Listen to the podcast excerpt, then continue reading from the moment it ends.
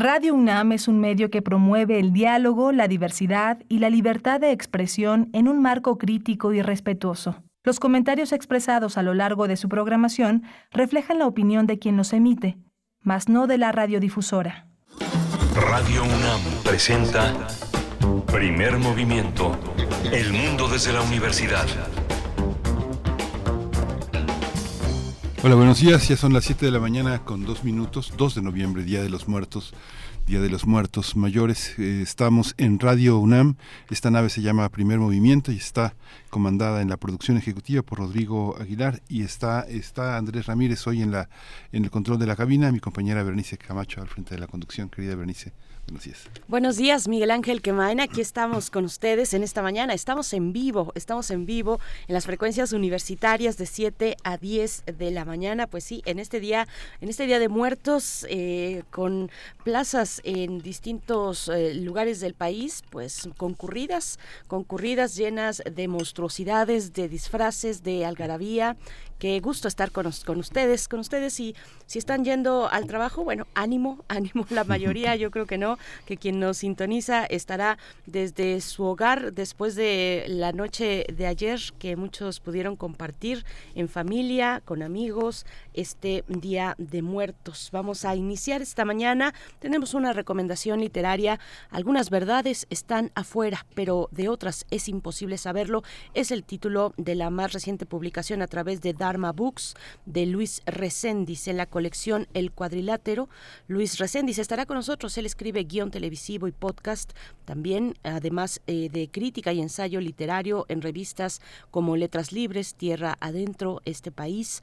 Su trabajo ha recibido las becas del FONCA en año 2019, el PETCA en, eh, PECDA en Veracruz en 2020 en la categoría de jóvenes creadores y ha publicado libros como Insular y Sinécdoque. Vamos a conversar con, con él, eh, que bueno, pues está presentando a través de Dharma Books este, esta publicación. Y vamos a tener también todo, todo es historia, la historia de la vida cotidiana con el doctor Alfredo Ávila, él es investigador del Instituto de Investigaciones Históricas de la UNAM. Tendremos después en la segunda hora vamos a dedicarla a temas internacionales en esta en esta mañana hablaremos de la pues de la situación eh, que, que, revive, bueno, pues, desde hace tanto tiempo, pero ahora en un nuevo capítulo en la región de Nagorno-Karabaj, enclavada en el Cáucaso, una, una región con una historia de conflictos étnicos que vive esta disputa entre Azerbaiyán y Armenia. La mayoría, la, la, la, mayoría de la población de, de Nagorno-Karabaj, eh, de esta región, pues es, es Armenia y bueno, pues un conflicto que desde al menos recientemente o en, la parte moderna de la historia, desde eh, que se disuelve la, la, Unión Soviética, pues con todos estos problemas de los límites territoriales de las ex repúblicas soviéticas, bueno, uno de ellos es este Nagorno-Karabaj y vamos a conversar sobre, sobre pues las recientes tensiones, eh, tensiones que, que, que existen en ese territorio del Cáucaso. Tendremos la oportunidad de conversar con Rainer Matos Franco, internacionalista por el Colegio de México, doctorante en Historia Global e Imperial de la High School of Economics de San Petersburgo y la Universidad de Turín. Vamos a estar con él en los micrófonos para conversar, para darle eh, para dar oportunidad a un, a un tema pues que no ha tenido la atención mediática de otros conflictos eh, en este año. Sí, vamos a también a ir a Afganistán, al reciente sismo y su situación con el gobierno talibán. Vamos a hablar con la maestra Daniela López Rubí, candidata a doctor, eh, doctora con, en Ciencias Políticas y Sociales, profesora de la FES Aragón de la UNAM. Sus líneas de investigación han sido la política internacional, las operaciones de mantenimiento de la paz eh, de la ONU y Afganistán. Y no se pierdan la poesía necesaria. Yo les voy a compartir una propuesta en esta mañana de jueves.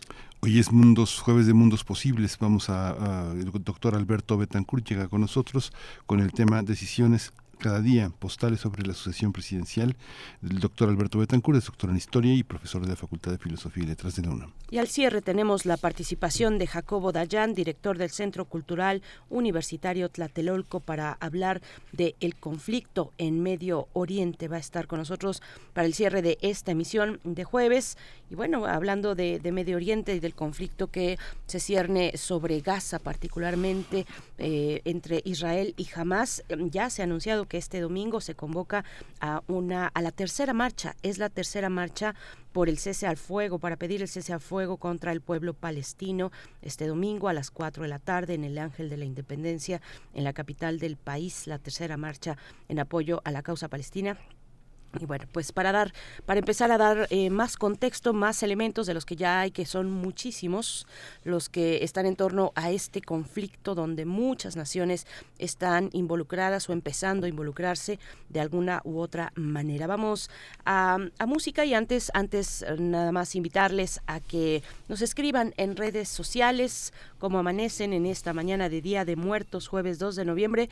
Cuéntenos en X, estamos como arroba PMovimiento y en Facebook Primer Movimiento. Vamos a ir con música. Vamos a ir con música y vamos, vamos a escuchar a Mon Laferte con Un alma en pena.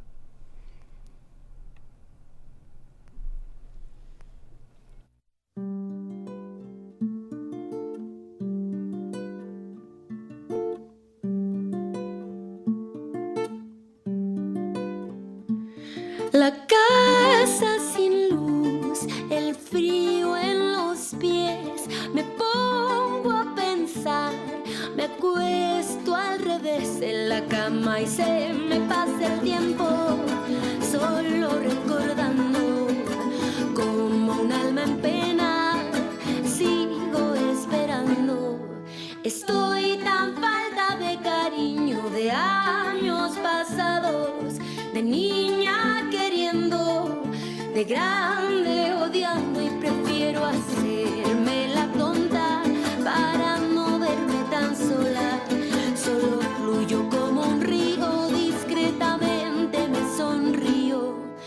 pongo el traje largo, el brillo tapa todo, el miedo borboteando,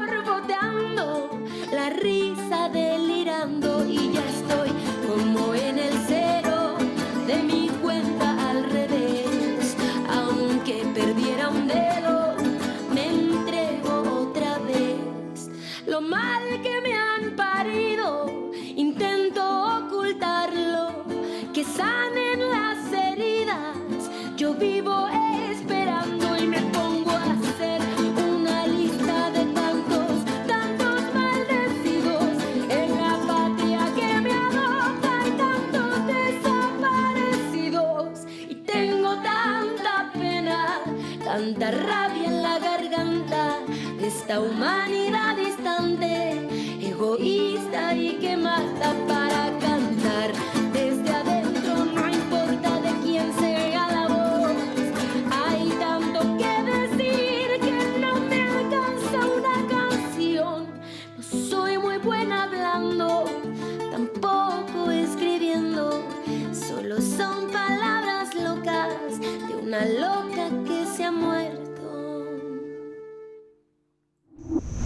Primer movimiento.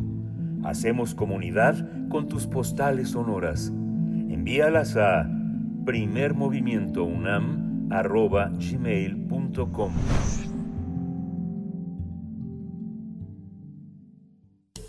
Toma nota y conoce nuestra recomendación literaria. Algunas verdades están afuera, pero otras es imposible saberlo. Es un libro de Luis Reséndiz que incluye una serie de ensayos que recorren los senderos de la cultura de los ovnis. A lo largo de 152 páginas habla sobre los vínculos inesperados, como el parentesco entre Elon Musk y Cristóbal Colón y el linaje de Royal Robertson y Philip K. Dick, que, o, o la relación también entre las religiones y la ufología. Además, sus narraciones exploran la soledad de un niño ali- alienígena, el futuro de la conquista espacial y la fascinación suspicaz con Jaime Maussan.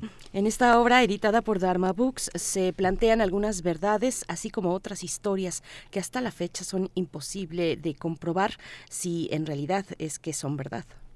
Eh, de acuerdo con Nicolás Cuellar, este libro híbrido recuerda cómo por las tardes los abuelos se encuentran con chaneques veracruzanos, viajes interestelares y alienígenas ancestrales. Recordemos que Luis Reséndiz se dedica también a escribir guiones televisivos y de podcast como Pan y Circo o también en la hora marcada. Además, realiza críticas y ensayo literario. Vamos a conversar con eh, Luis Resendi sobre este libro de ensayos y la cultura pop en México. Nos, este, lo presenta, él, ha escrito también, colaborador en distintas revistas, desde Letras Libres, Tierra Adentro, Este País, y su trabajo ha merecido las becas del FONCA en 2019 y el PECDA, que es un programa de apoyo que el gobierno de Veracruz, el gobierno cultural, da en la categoría de jóvenes creadores, lo tuvo en 2020. Bienvenido Luis, buenos días. Hola Miguel Ángel, ¿qué tal? Muy buenos días. Gracias, gracias eh, por invitarme, Miguel Ángel Berenice. Hola Luis Reséndiz, bienvenido. Eh, gracias por aceptar además en una mañana que es complicada, pero nos viene muy bien pues conversar sobre estas cuestiones. Complicada pues porque es Día de Muertos, te agradecemos que estés aquí eh, este, día. Em, cuéntanos cómo fue el proceso creativo de escritura de este libro que tenemos en nuestras manos y que ya se encuentra en las librerías. Sí, bueno, es, una buena mañana porque es justo, está abierto el portal entre este mundo y los otros. Entonces, este, viene muy bien la ocasión. Pues bueno, el proceso, el proceso de este, de este libro comenzó hace seis años. Eh, pues entonces, este, como siempre, ¿no? Ya estaban, había, había como, estaba cambiando un poco el enfoque, a mi modo de ver, de, de la búsqueda de vida extraterrestre y, y de cómo se, se acercaba la popular a, esa, a ese posible fenómeno y estaba como enfocándose un poco más desde la ciencia, un poco más desde la plausibilidad, ¿no? Cada tanto regresa esta idea, ¿no? A veces creo que nunca se va. Y, y a mí me pareció interesante como explorarlo, ¿no?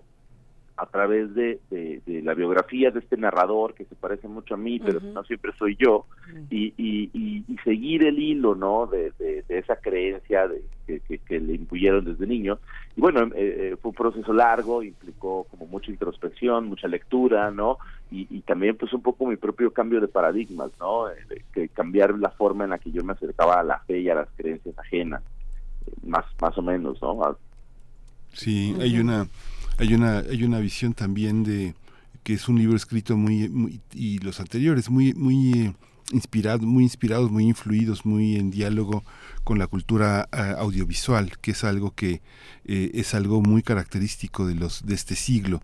El siglo pasado los escritores que eh, indagaban en la cultura popular, en la cultura pop, hablaban de las canciones norteamericanas, ¿no? Sobre todo la, el legado del rock, no sé, pienso en Ricardo Perry, José Homero, Rafael Antunes, muchos escritores que, que, que, este, que yo creo que están cerca de ti y que indagaban esa, esa visión. La cultura visual es el centro de tu, de tu indagación. ¿Es así? Sí, no, sí, totalmente. O sea, a final de cuentas, como comencé como crítico de cine, fue como lo, lo, primero que hice y, me fui formando eh, en, la, en la crítica audiovisual, de estudié ciencias de la comunicación, entonces, vaya, talleres de guion, de, de, filmación, eh, estaba yo muy clavado en eso, ¿no? yo siempre he disfrutado más que el cine, la televisión, creo que creo que fue realmente el primer canalizador. Antes de la pantalla grande estuvo la pantalla chica al menos para mí eh, y, entonces siempre he ido caminando muy de la mano de ella, de, la cultura audiovisual. Me parece también que, en, el caso de, los extraterrestres, por ejemplo, eh, antes, digamos, como en los años 60 o 70, que hubo este boom editorial, ¿no? Que aquí en México estuvo eh, muy, muy, muy notablemente en Editorial Posada, ¿no? Que tenía esta revista como, como revista Duda, ¿no? bueno, hubo una serie de iniciativas editoriales que aprovechaban ese furor por la vida extraterrestre. Sin embargo, durante los durante los años 90 esto cambia y se vuelve un, un tema más audiovisual, ¿no? Aparecen, eh, eh, porque al final de cuentas las cámaras se, democratizan, más gente podía tener cámaras, entonces ahora ya la gente captaba sus propios extraterrestres en video. ¿No? Y entonces teníamos de pronto eh, cosas como Alien Autopsy, que es este documental falso que sale en Fox eh, hace varios años, en los 90, ¿no? Y eh, ponen esta supuesta cinta verdadera que después se reveló que era falsa de un alien de una autopsia a un alien de Roswell. Tenemos los expedientes secretos X y todas las series de Chris Carter, Millennium, los pistoleros solitarios, etcétera, ¿no? Entonces, eh, tenemos Día de la Independencia, Hombres de Negro.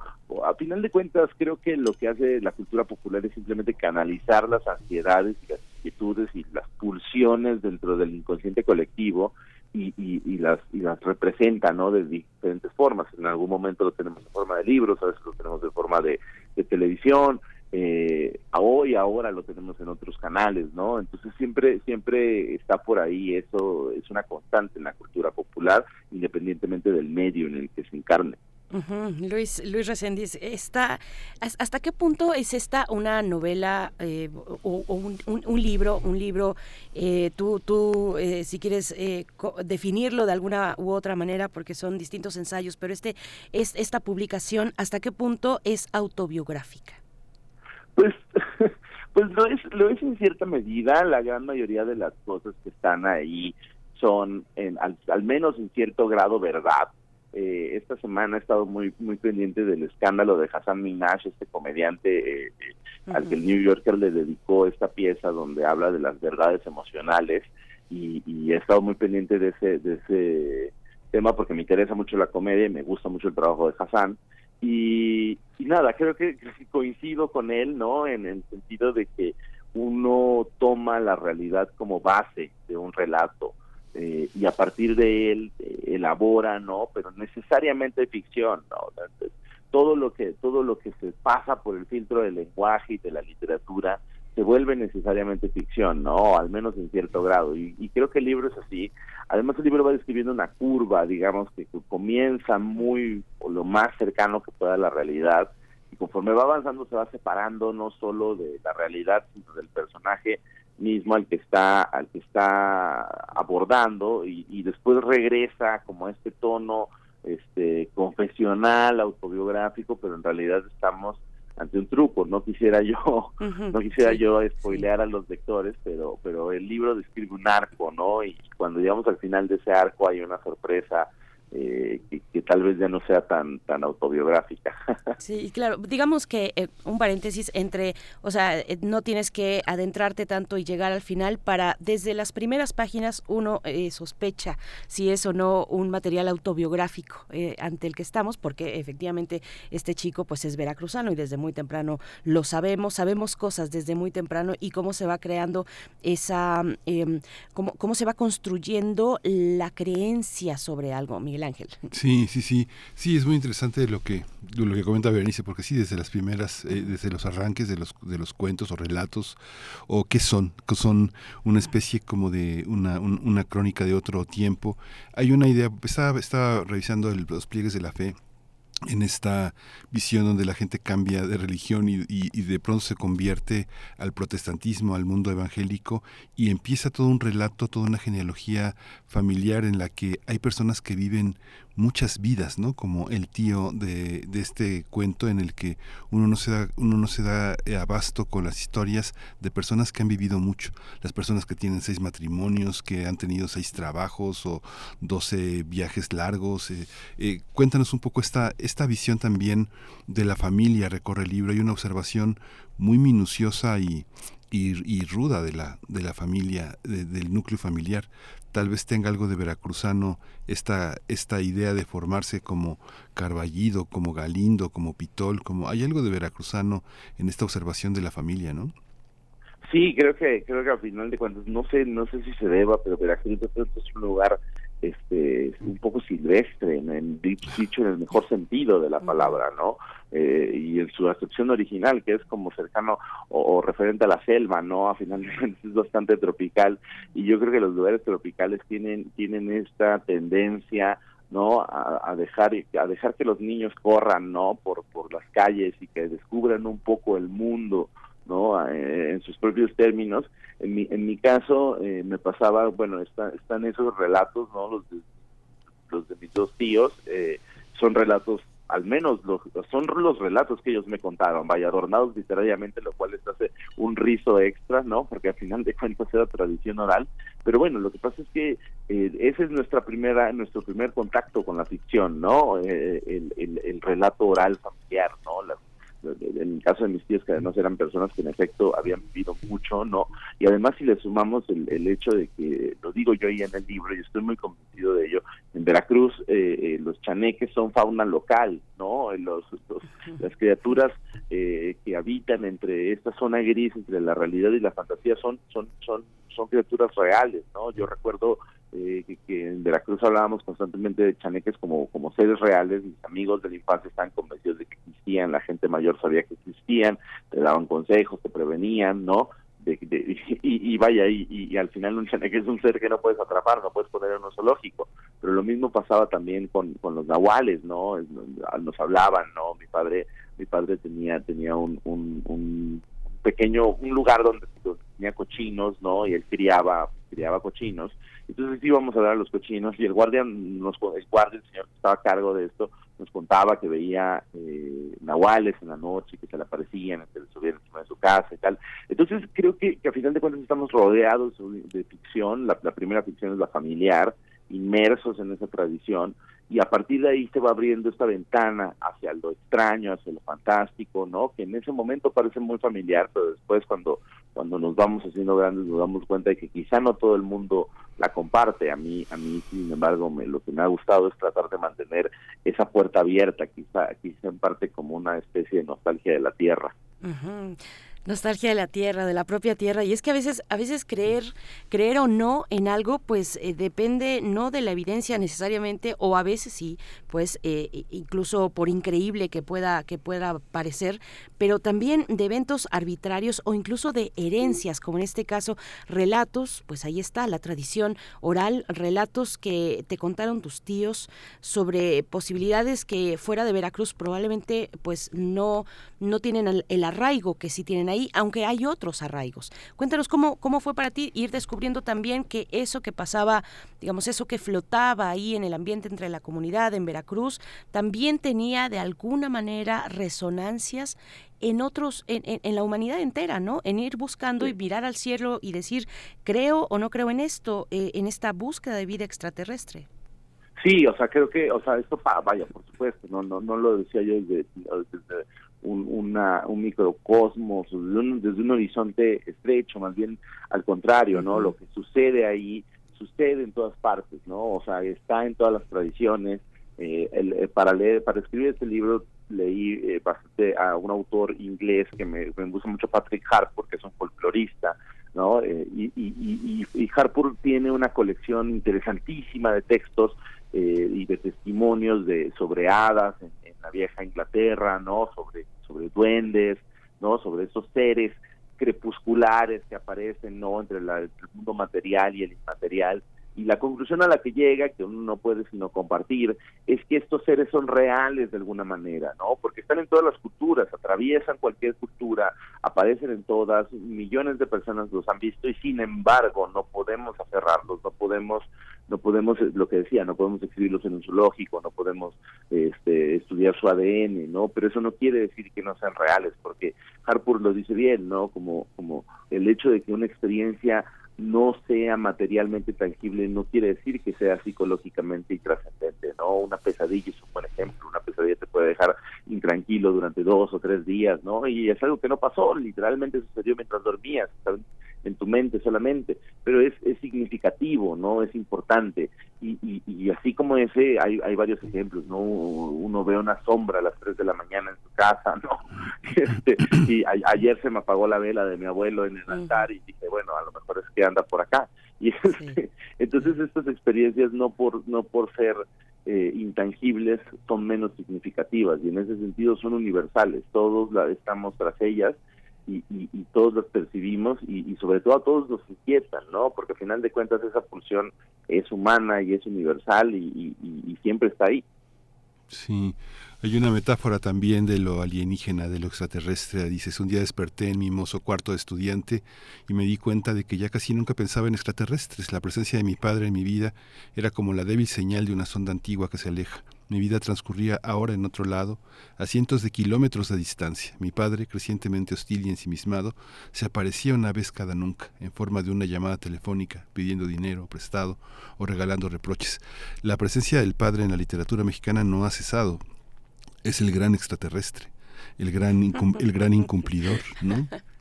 Sí, es, es, esa forma de vida eh, con la que uno quiere empatizar, pero al final de cuentas no deja de resultar ajena, extraña y al final de cuentas lejana, ¿no? Sí, Sí, por supuesto. Sí, sí. En muchos casos eh, se cree que existen, que existieron, pero no se tiene evidencia de, de, esa existencia, pero más que la propia. Pero bueno, ahí está, ahí están estos paralelismos. Qué, qué, qué padre estuvo eso, Miguel Ángel. Pues eh, cuéntanos, cuéntanos, Luis, eh, digamos, en, en qué, qué, qué, viene a significar esta obra en medio de tus publicaciones anteriores. Antes de entrar al aire, por acá Miguel Ángel y yo estábamos precisamente conversando de cine Sinécdoque eh, y, de, y de otras participaciones tuyas en otros, en, incluso en otros formatos. Eh, estás, eh, hay un, hay un, uno de los capítulos de la nueva em, adaptación de la hora marcada, el capítulo número 3, si no me corriges, es, es de coautoría tuya. cuéntanos, háblanos de eso. Sí, bueno, al final creo que es, es, es, un, se, llama La Bestia el capítulo es, es, un, es una historia sobre unos chicos eh, que son una especie de youtubers, influencers, suceden un poco en un, en un tiempo sin tiempo, ¿no? No queríamos datar nada, pero son más o menos eso, y van a un pueblo lejano eh, a buscar una supuesta bestia, ¿no? Eh, que los está atormentando a un pueblito, en realidad ellos tienen la, el objetivo de hacer una broma pesada y de que les consiga muchas vistas, ¿no? Y, y, bueno, al final de cuentas creo que algo que ha ido, me ha ido pasando con el tiempo es que me he ido acercando más al cine, a la televisión. Eh, estoy, estoy preparando una serie documental, estoy escribiendo una película. No pienso dejar la literatura porque es mi, es mi gran amor y, no, no concibo el mundo de otra forma si no es a través de la palabra escrita, pero definitivamente estoy muy cerca de, del audiovisual. Eh, para mí este libro representa pues el, el, el, final de un periodo de mucho trabajo no y de mucha concentración en ciertos aspectos formales de la literatura y, y un poco también como un inicio de otra de otra cosa no fue una cosa muy curiosa que la serie en la que trabajé casi dos años y este libro en el que trabajé seis años aparecieran casi que al mismo tiempo, ¿no? O sea, entonces fue una, fue una cosa muy emocionante, pero pero también como que marcó marcó este este este esta pausa o este, no sé si decir un momento de calma en, en la literatura y un momento en el que comienzo a acercarme más al, medio audiovisual. A final de cuentas, pues no, no puedo dejar de escribir, es, es como una enfermedad, o sea, como que uno no puede dejar de hacerlo tan, tan fácilmente, ni quiere tampoco, pero definitivamente estoy, estoy muy interesado en seguir haciendo televisión, seguir haciendo cine, eh, es, es parte de lo que de lo que siempre me ha gustado y siempre me ha querido y al final eh, un poco como soy medio autodidacta también considero que es parte de mi de mi destino brincar no y explorar me considero antes que cualquier otra cosa como alguien que quiere explorar las posibilidades del lenguaje y si son en forma de guiones, si son en forma de textos, si son en forma de ensayos, pues bueno, ya se irá viendo, ¿no? Pero al final esa es, esa es la exploración y la exploración es lo que, lo que vale. Tendrías que decirnos qué signo eres, en todo caso, ya que andamos en estas cosas de creer y no creer, y, en eso de, de, saltar, de, de, buscar, de hacer estas búsquedas que a veces es, siempre se relacionan de alguna u otra manera, pero que pueden ser eh, inesperadas eh, desde, desde los ojos que ven de, de fuera, ¿no? De fuera de, eh, de tu propia experiencia, Luis. Sí, bueno, soy Leo. Okay. no, sé, si eso conteste algo o sirva. O sirva. Ya, entendemos todo, ya entendemos todo ahora. Miguel aquí es el, el, bueno en eso, en las cartas y en el oráculo y demás, Miguel Ángel. Sí, no, es que bueno, es muy interesante también eso que dices de autodidacta, porque finalmente los ámbitos en los que te mueves, todas las chambas que dices que tienes ahora, implican este pertenencias distintas. Uno, uno cuando eh, escoge el camino del academio, del autodidacta o de esa, ese conocimiento que se adquiere en la periferia con los grandes maestros que ponen talleres o que están cerca este, impartiendo su lección sin intentar influir en los alumnos, genera, genera, genera una una especie de, vida extraterrestre, ¿no? Eh, has estado viviendo en distintos ámbitos. El fragmento que leí desde el cuarto de estudiante hasta este eh, la resistencia a quedarte en una misma ciudad, en un mismo espacio periodístico, en un mismo espacio laboral, genera también un, un escritor contemporáneo que se que se caracteriza por, por el nomadismo, ¿no, Luis? Sí, no, totalmente. O sea, a final de cuentas, vaya, creo que es, es un impulso que nace incluso antes de que yo pudiera ser consciente de ello, ¿no? Cuando éramos cuando éramos más chicos, cuando mi hermano y yo eh, nos mudábamos constantemente, ¿no? Este, andábamos como entre diferentes casas, este, pasábamos mucho tiempo en la casa de mi abuela. Entonces, como que desde ahí se empezó a generar, generar una especie de, nada, de inercia a seguirse moviendo, estudié en varias escuelas, en parte por ser muy mal alumno, y, se fue, y fue progresando, ¿no? Y fue, fue, fue extendiéndose y ahora pues bueno soy esta persona que aunque vaya ya, ya no me quiero ir de la bueno a veces me quiero ir no porque la ciudad de pronto es muy hostil pero en general vaya vivo aquí y estoy feliz aquí pero pero ese nomadismo se volvió profesional no se volvió vocacional y ahora que vaya justo o sea veo mis, calendarios y mis agendas y, tengo tengo este, este abanico de cosas pero la verdad es que me gusta, me gusta, me hace feliz. Eh, al final de cuentas, yo soy una persona que tiene déficit de atención, entonces eh, he, vivido con ello y he aprendido que una de las formas eh, más efectivas de lidiar con él es, es justo ocupándome en diferentes cosas, ¿no? Porque el, la atención pendula, ¿no? Y de pronto está en un lado y luego está en otro lado. Entonces, como al tener varias cosas en la puerta, ¿no? Puedo, puedo irme concentrando en ellas en diferentes modos y formas a lo largo del día y de la semana. Y nada, creo que a final de cuentas también es muy de nuestros tiempos, ¿no? O sea, así se maneja la atención en internet, por ejemplo, un día estamos, un momento estamos en, una guerra y al otro siguiente estamos en un meme, ¿no? Y al siguiente estamos en un lo que sea, ¿no?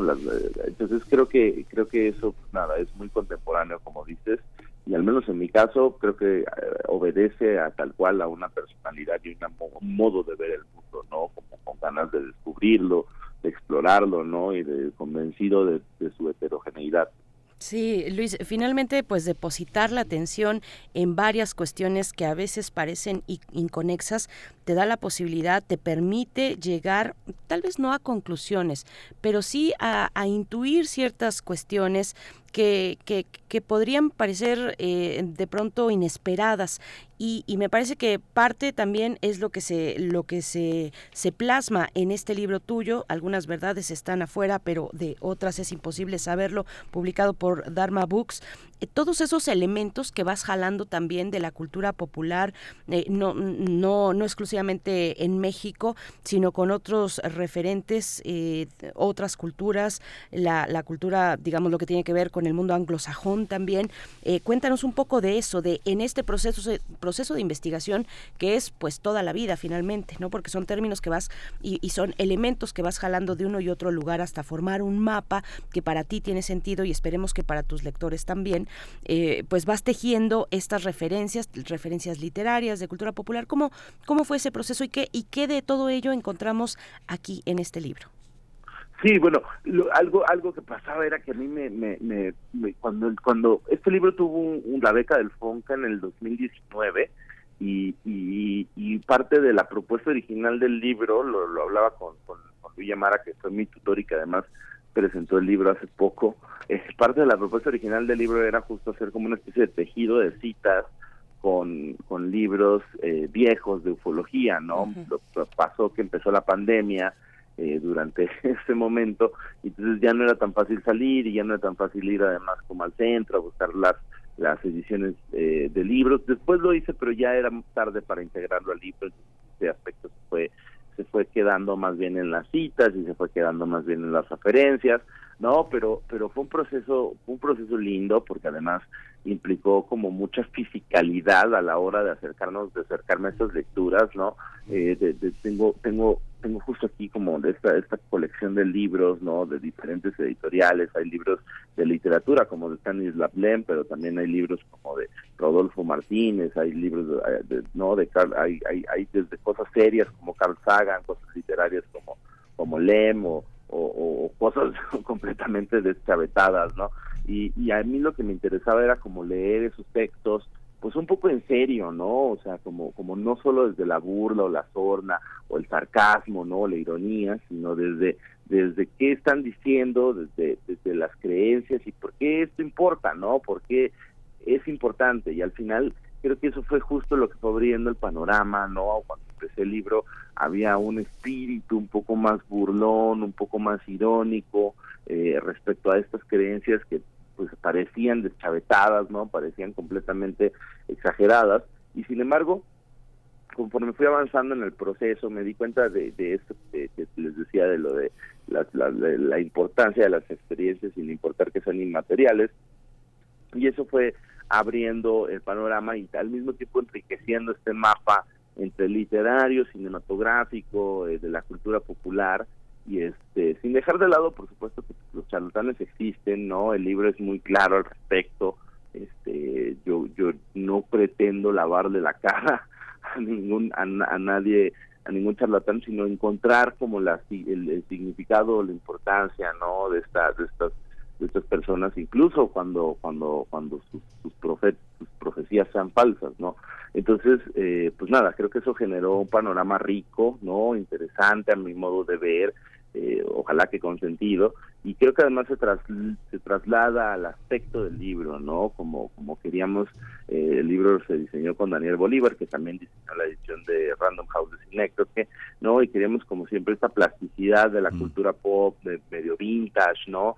Este, como, como referencial, ¿no? Pero también a su modo original, entonces, bueno, eh, empezó como una búsqueda literaria que después volvió visual y, y, supongo que es también hacia donde yo tengo una tendencia, ¿no? Eh, me interesaba como hacer que el libro fuera un objeto, ¿no? Que no solo remitiera a estas a estos libros eh, viejos, sino que además se sintiera fresco y, sobre todo eh, lo más único que se pudiera sentir, no solo en su texto, pues en su contenido como por para decirlo con un término contemporáneo que no necesariamente me gusta, sino en su forma, ¿no? Eh, entonces, bueno, creo que, creo que ahí aterrizó y, a mí me gustó el aterrizaje. Sí, la, la portada la portada es una muestra muy clara de un, bueno, desde mi perspectiva de un de un collage de un collage retrofuturista que eh, finalmente pues si lo pensamos eh, tal vez es que hay ahí una herencia ineludible en lo audiovisual de lo que dejó la carrera espacial, la, la, guerra, los, la Guerra Fría y sus y sus derivas también en, en, ese en ese sentido. Miguel Ángel, perdón, te interrumpí. No, no, no, no. Este, no, esta cuestión interesante es que me, llamaba la atención también eso que decías de la diversidad de, presencias. Me llamaba mucho la atención este epígrafe que usas de la poeta española Gloria Fuertes, eh, que es fantástico de recordar que los ovnis, como ciertas amistades, no vienen a lo nuestro, sino a lo suyo. Eh, eh, en realidad no somos el centro de nada, ¿no? Realmente todo lo que nos toca viene, viene, viene de paso y viene a, lo suyo. Pero algo que, bueno, ya, eh, ya, estamos finalizando esta conversación, pero me llamaba mucho la atención también cuando he tenido oportunidad de hablar con algún editor extranjero, sobre todo anglosajón, y edita editores mexicanos, dice este autor no, no parece mexicano. ¿Por qué? Es que los autores que son muy mexicanos, bien mexicanos, no dejan que les toques ni una coma. Es muy difícil trabajar con ellos. Y al contrario, cuando trabajas con, como guionista, todo el tiempo te modifican todo, quita ese personaje, reas la escena, este, aumentale un diálogo, esto no va, todo el tiempo a uno le dicen con mucha claridad que lo que uno está escribiendo no es de uno, ¿no? Es algo, es una experiencia muy extraña. ¿Cómo, cómo vives esas, esas dos dimensiones? Porque muchas veces uno hace un montón de cosas que no son tuyas, a pesar de que a ti te las piden y, y tú las firmas, y otras que son entrañablemente inamovibles. ¿Cómo lo vives? La verdad es que yo me acerco, o sea, cuando cuando hace hace hace muchos años a mí yo empecé como a publicar en letras libres cuando tenía 19 años era yo muy joven y y, y, y fueron muy generosos conmigo y pero, vaya, esa generosidad vino también con exigencias, ¿no? Y una de las exigencias primeras que yo tuve como, como escritor fue la edición ahí en Letras Libres con el equipo que estaba en ese momento. Eduardo Chin. Eh, sí, Eduardo Chin, que es un buen amigo mío, y este y Daniel Krause en ese momento que editaba mucho de lo que hacemos de cine. Y, y, y vaya, fue una experiencia que yo considero formativa porque se me, se me enseñó que se, se podía se podía leer, leer y se publicar a gente joven no y darles la oportunidad pero también que esta esta oportunidad y esto también era parte de una formación de una de un aprendizaje y uno de los principales aprendizajes que tuve ahí fue eh, aprender a dejarse editar no aprender la necesidad y la importancia del editor y, y, que nadie es tan genial como para no ser editado entonces, desde esa primera experiencia que, vaya, sucedió cuando yo era relativamente joven o bastante joven en, mi carrera, eh, vino pues nada, una, una especie de filosofía de la escritura para mí, en la cual yo, o sea, no puedo publicar algo que no haya sido leído por las mis personas cercanas, ¿no? Muchas de ellas que son no solo lectoras, sino algunas de ellas que trabajan en el medio editorial y son buenos amigos y amigas que son generosos y me leen. Entonces, en ese sentido, yo sé, digamos, en el caso del guion, sé muy bien que las cosas no son mías y lo tengo muy claro, pero también en el caso del, del, texto, de la literatura, no son tampoco tan mías, ¿no?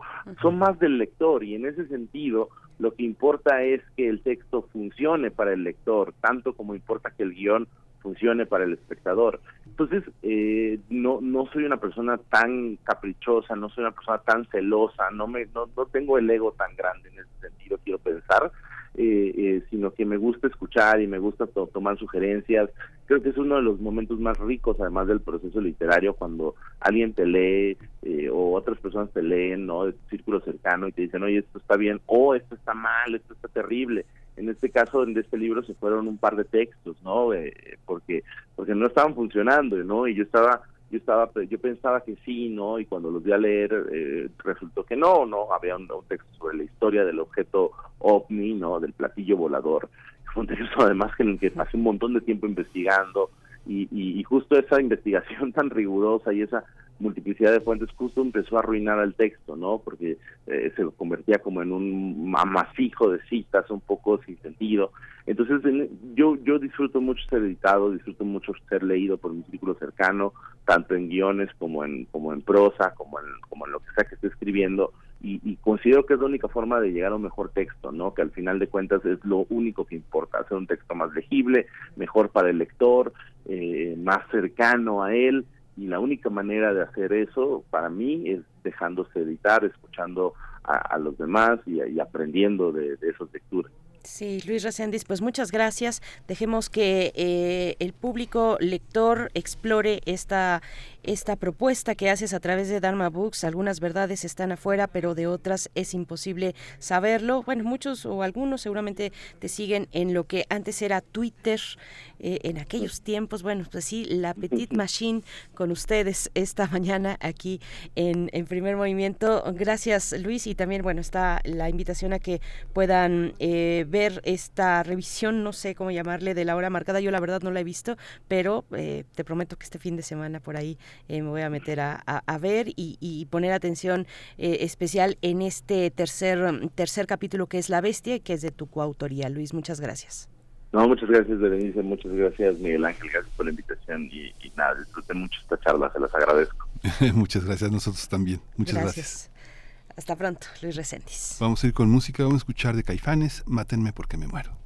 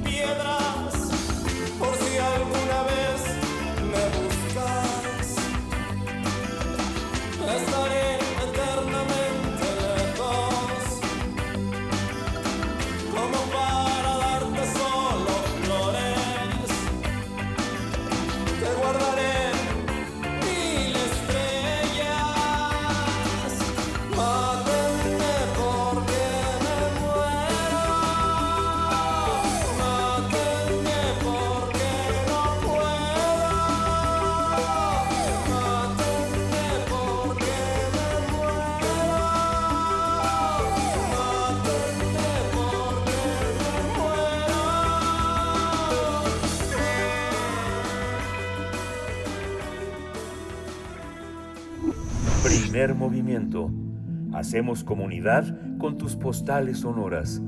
Envíalas a primermovimientounam.gmail.com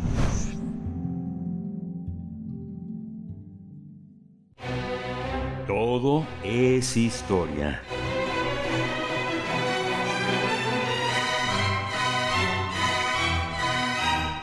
Saludamos en esta mañana de 2 de noviembre al doctor Alfredo Ávila, investigador del Instituto de Investigaciones Históricas de la UNAM, Historia de la Vida Cotidiana, el tema de esta ocasión. Doctor Alfredo Ávila, con el gusto de siempre, bienvenido a este espacio que es tuyo también. Buenos días, ¿cómo estás? Berenice, buenos días. Miguel Ángel, buenos días. Hola Alfredo, buenos días, bienvenido. Oigan, me estaba acordando que yo llegué allí a primer movimiento precisamente por eh, de estas fechas de Día de Muerte. Sí ya, ya entonces serán, bueno, pues, y fue desde el principio, desde el principio prácticamente de este proyecto, así es que ya, ya tienes tus años por acá. Sí, ya, ya, ya tengo mis años, pero sí fue, fue por Día de Muertos que, estuvimos hablando acerca de cómo se fue construyendo la tradición. Sí. Y a lo mejor valdría la pena para los escuchos que no recuerdan algún día, algún día recordar, recordar aquello. Sí, y por ahí está en el podcast, por supuesto. Eh, vamos a hacer un poquito de memoria, Alfredo, eh, Alfredo Ávila, doctor, pues pues eh, enhorabuena y gracias, gracias por, por acompañarnos en toda esta travesía que ha cambiado, que, que va y viene y que está aquí al aire en vivo un día como este, un día de asueto y te agradecemos que, compartas para la audiencia. Gracias, gracias Berenice. Pues mira, eh, en realidad quiero hablar un poco de eh, historia, no, no de historia de la vida cotidiana, sino de lo que se ha hecho, de historiografía de la vida cotidiana. Es decir, cómo, cómo, ese tema ha venido, ha venido abriéndose paso, ha venido posicionándose y cuál y para qué sirve hacer historia de la vida cotidiana. Es decir, eh, eh, pues uno podría pensar que, eh, que bueno, sabemos, podemos saber cómo vivía la gente común y corriente en su día a día en otras épocas, pero eso a lo mejor para mucha gente no no te no deja lección o, o, no tiene mayor importancia. De hecho, esa esa visión la he encontrado incluso en algunos colegas, en algunos colegas que, todavía eh, pueden decir, bueno, sí, ya, ya sabemos cómo vivía la gente día a día, pero dime eso en qué importa, por ejemplo, para, para la construcción de un país o para la, formación eh, eh, de un Estado nacional o para, no sé, explicar las guerras y todas estas cosas. Y es, y es un poco por lo, lo, lo que me interesa, lo que me interesa señalar. Por ejemplo, hace eh, ya algún, hace unos pocos días he estado asistiendo al archivo de la Catedral Metropolitana de México, que eh, es un archivo que la verdad yo no lo conocía, eh, es muy poco consultado, fundamentalmente lo consulta las personas que están interesadas en la historia de la música, de la música en la época colonial. Hay un proyecto maravilloso que se llama Musicart, que pues recuperan, tratan de recuperar las viejas partituras que se conservan en los archivos catedralicios. Pero se trata de un archivo que contiene muchísima más información. Y, eh, y estuve, he estado buscando eh, un poco la respuesta social de la iglesia frente al cólera. Eh, y, por supuesto que uno se encuentra cosas maravillosas, pero un, un, detalle que me, que me llama la atención revisando estos archivos y que me hace pensar en muchos otros eh, y esto lo vinculo con un tema que abordé hace poco, refiriéndome a Mariátegui y a su discapacidad, eh, la enfermedad. Pues la enfermedad forma parte de la vida cotidiana, la enfermedad forma parte de eh, esa vida de todos los días y como ustedes podrán imaginar, pues antes del siglo XX y antes de la, de la gran revolución eh, eh, en la medicina que, ha significado un crecimiento demográfico, ha conducido a un crecimiento demográfico sin precedentes, antes de las medidas de higiene y del desarrollo de antibióticos y de otro tipo de medicamentos, pues la, la enfermedad era el pan nuestro de cada día. Y efectivamente, en las actas de cabildo de, la Catedral de México, pues prácticamente eh, en, en, una de cada tres sesiones se aborda el tema de algunas personas que están enfermas. Gente de, de, la parte de la música, del coro, de, la catedral, que se excusa por no poder ir porque está enfermo. O sacerdotes que no pueden, no pueden asistir a dar eh, eh, misa o hacer confesiones porque están enfermos. Es muy constante la, presencia de la enfermedad. Y eso es algo que yo ya había notado hace mucho tiempo, eh, cuando estaba revisando las, los, procesos electorales a comienzos del siglo del siglo XIX, que de pronto resultaba electo un montón de personas que eh, se excusaban de asistir porque sus condiciones de salud no se lo permitían. Y debo decir que en aquel entonces yo pensaba que eran simplemente una excusa, que era eh, una excusa para no para no asistir a las sesiones en, los congresos o, o, aceptar las cargas de los ayuntamientos que en esa época no recibían sueldo. Eh, no, no, es muy probable que sí estuvieran enfermas, que todos estos hombres y mujeres estuvieran enfermos y que y que por lo tanto no podían no podían asistir. Entonces, la, la enfermedad, ¿cuál es el impacto que tiene la enfermedad en, eh, eh, en estos otros aspectos que son los que tradicionalmente estudiamos? Y hace poco tiempo, eh, precisamente a raíz de, esta nueva experiencia que estoy teniendo, eh, me, puse a pensar en una de mis primeras investigaciones sobre un general, eh, un general mexicano que hacia 1832 estaba siendo propuesto para ser presidente de la República, Manuel de Mier y Terán. Mier y Terán él, estaba siendo apoyado por gente como José María Luis Mora, pero también por una coalición de estados los estados más federalistas como Zacatecas, San Luis Potosí, eh, Tamaulipas, eh, Nuevo León, que eh, lo estaban promoviendo para, para la presidencia. Y en la correspondencia de Miri Terán, que pues, se imaginarán ustedes, un comandante que además era el, era el encargado de las provincias de los estados internos de Oriente, es decir, de Coahuila, Tamaulipas, es, es la región que él tenía bajo su bajo su mando pues eh, en la correspondencia de pronto eh, yo, yo empecé a notar que se interrumpía durante una semana eh, y después volvía nuevamente y, cinco o seis días de correspondencia y luego volvía a interrumpirse. Yo no me podía explicar por qué, a qué se debía esto. Pero en la correspondencia privada, no, no en la oficial, no en la del comandante Mediterán, sino, sino en su correspondencia a sus amigos, allí estaba la razón. Tenía fiebres terciarias es decir, estaba como cinco días eh, eh, funcional y de pronto cuatro o cinco días enfermo.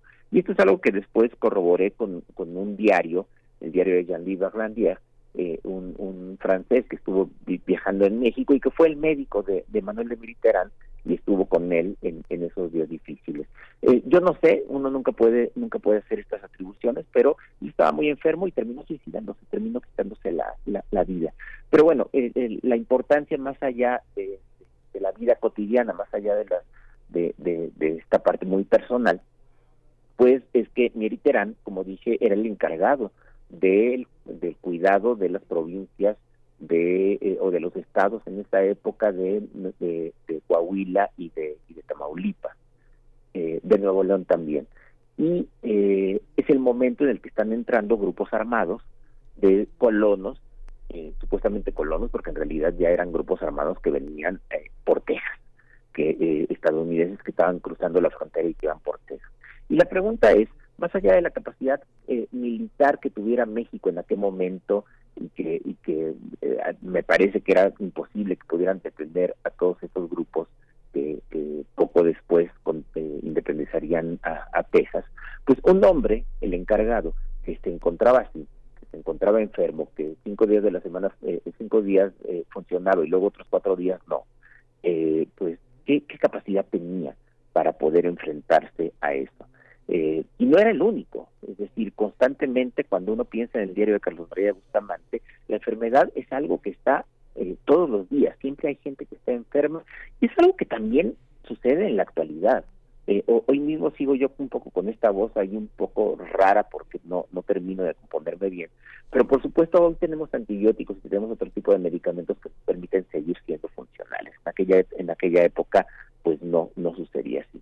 Entonces, la, la historia de, de estas cosas cotidianas termina también impactando en lo que eh, habitualmente conocemos como la historia, es decir, como la historia de la construcción de los países, la historia que nos enseñan todos los días, y por desgracia, eh, pues no, no es algo que se encuentre en los libros de texto, no es algo que se encuentre en los programas de educación en, en, los países, estos programas de educación que, que pues sabemos que casi siempre se fijan únicamente en la construcción nacional, pero pero como puse con este ejemplo de Mediterráneo, la construcción nacional también depende también depende de estas cosas, ¿no? Hay que acordarse de Antonio López de Santana que, a cada rato pedía permiso para dejar la presidencia y retirarse a su a su hacienda en Veracruz alegando motivos de salud, pues bueno, muy probablemente sí eran motivos de, de, salud.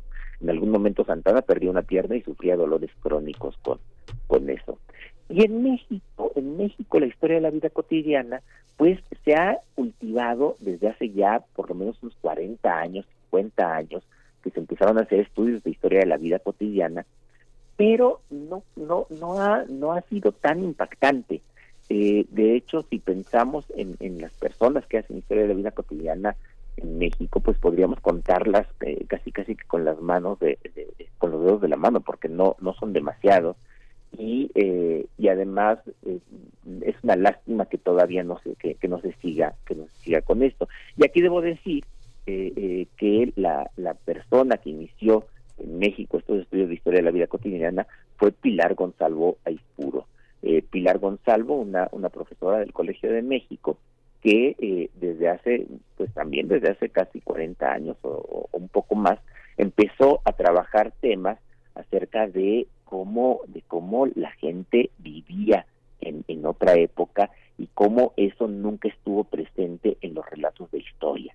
El, eh, por supuesto, ella ha dedicado montones de trabajos a historia de las mujeres, eh, recientemente publicó un, libro que se llama Los muros invisibles sobre eh, las mujeres en la Nueva España y que nos cuenta un poco cuál es la importancia que tienen eh, cosas como el trabajo femenino para la economía de, de, la Nueva España y que por supuesto es algo que nunca se nunca se vio nunca se analizó en los libros en los libros de historia. Y, y, ella también pues dirigió no sé si ustedes recuerdan hace algunos años que el Fondo de Cultura Económica y el Colegio de México publicaron una historia de la vida cotidiana en México en varios volúmenes, con esto fue coordinado por ella. Y voy a cerrar pues eh, eh, haciendo también un poco de, de, un comercial a favor de, doña Pilar, que además me lo, me lo pidió personalmente que, lo difundiera, su, su, nuevo, su nueva página web eh, que se llama vidacotidiana.pilargonsalvo.com en la que se encuentran libros de acceso abierto, se encuentran, eh, pueden encontrar también allí artículos, videos, blogs, eh, podcast y, pues muchísimos materiales tanto para quienes son profesionales de la historia, quieren encontrar allí sus trabajos académicos, como para eh, el público que pues no, no está interesado en la parte más eh, metodológica del tema, pero que quiere saber cómo simplemente cómo vivía la gente en siglos anteriores, gente común y corriente, gente como nosotros, pues no no los grandes políticos, aunque ya también vamos viendo como los grandes políticos pues también tenían esa vida privada y, cotidiana que explica en buena medida las acciones que tomaron. Híjole, que bueno, ya nos dieron las ocho, Alfredo, pero sí, entrañable eh, Pilar Gonzalo es puro una de las figuras fundamentales. Es una gran noticia que esté su obra eh, organizada en una página web de su autoría. Los volúmenes de la historia de la vida cotidiana son verdaderamente importantísimos para todos, para todos, no solo para los historiadores, para, los para la gente que hace literatura. Los, las familias novohispanas y la familia en el mundo iberoamericano son verdaderamente, y, y yo creo que es la historiadora viva más importante entre nosotros, ¿no? Tal vez sea ella. Para la historia de la vida cotidiana yo, yo creo que sí. Eh, eh, tiene algunas de algunos discípulos, pero pero como dije hace rato, tampoco son tantos. Eh, también esto debe debería ser una llamada de atención para, para seguir trabajando. Sí. Muchas gracias, doctor Alfredo Ávila. pues nos quedamos con esta recomendación, vidacotidiana.pilargonsalvo.com y te agradecemos esta participación como siempre. Gracias, bonito día. Bonito día para ti también. Nos vamos al corte, 8 con 2 minutos. Síguenos en redes sociales. Encuéntranos en Facebook como Primer Movimiento y en Twitter como arroba PMovimiento. Hagamos comunidad.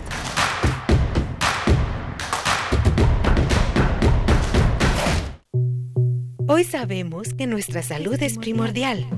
En Hipócrates 2.0 abordamos temas sobre medicina e investigación para tomar mejores decisiones y mantenernos en equilibrio con nuestro cuerpo y nuestras emociones.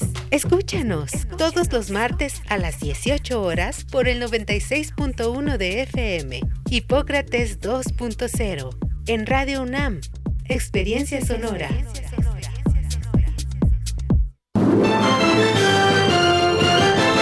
En otras noticias, arrancó el proceso electoral 2023-2024. Nuestra corresponsal tiene toda la información. Adelante. En esta fiesta democrática en la Ciudad de México elegiremos jefatura de gobierno, diputaciones locales, alcaldías y concejalías. Y para sancionar irregularidades y proteger nuestros derechos político-electorales, puedes confiar en el Tribunal Electoral de la Ciudad de México. Garantizando justicia en tu elección.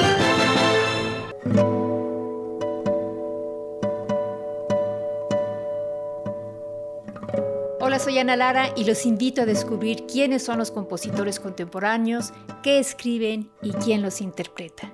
La cita es todos los miércoles a las 18 horas en Nación una Nueva Música, por supuesto en Radio UNAM 96.1 FM, Experiencia Sonora.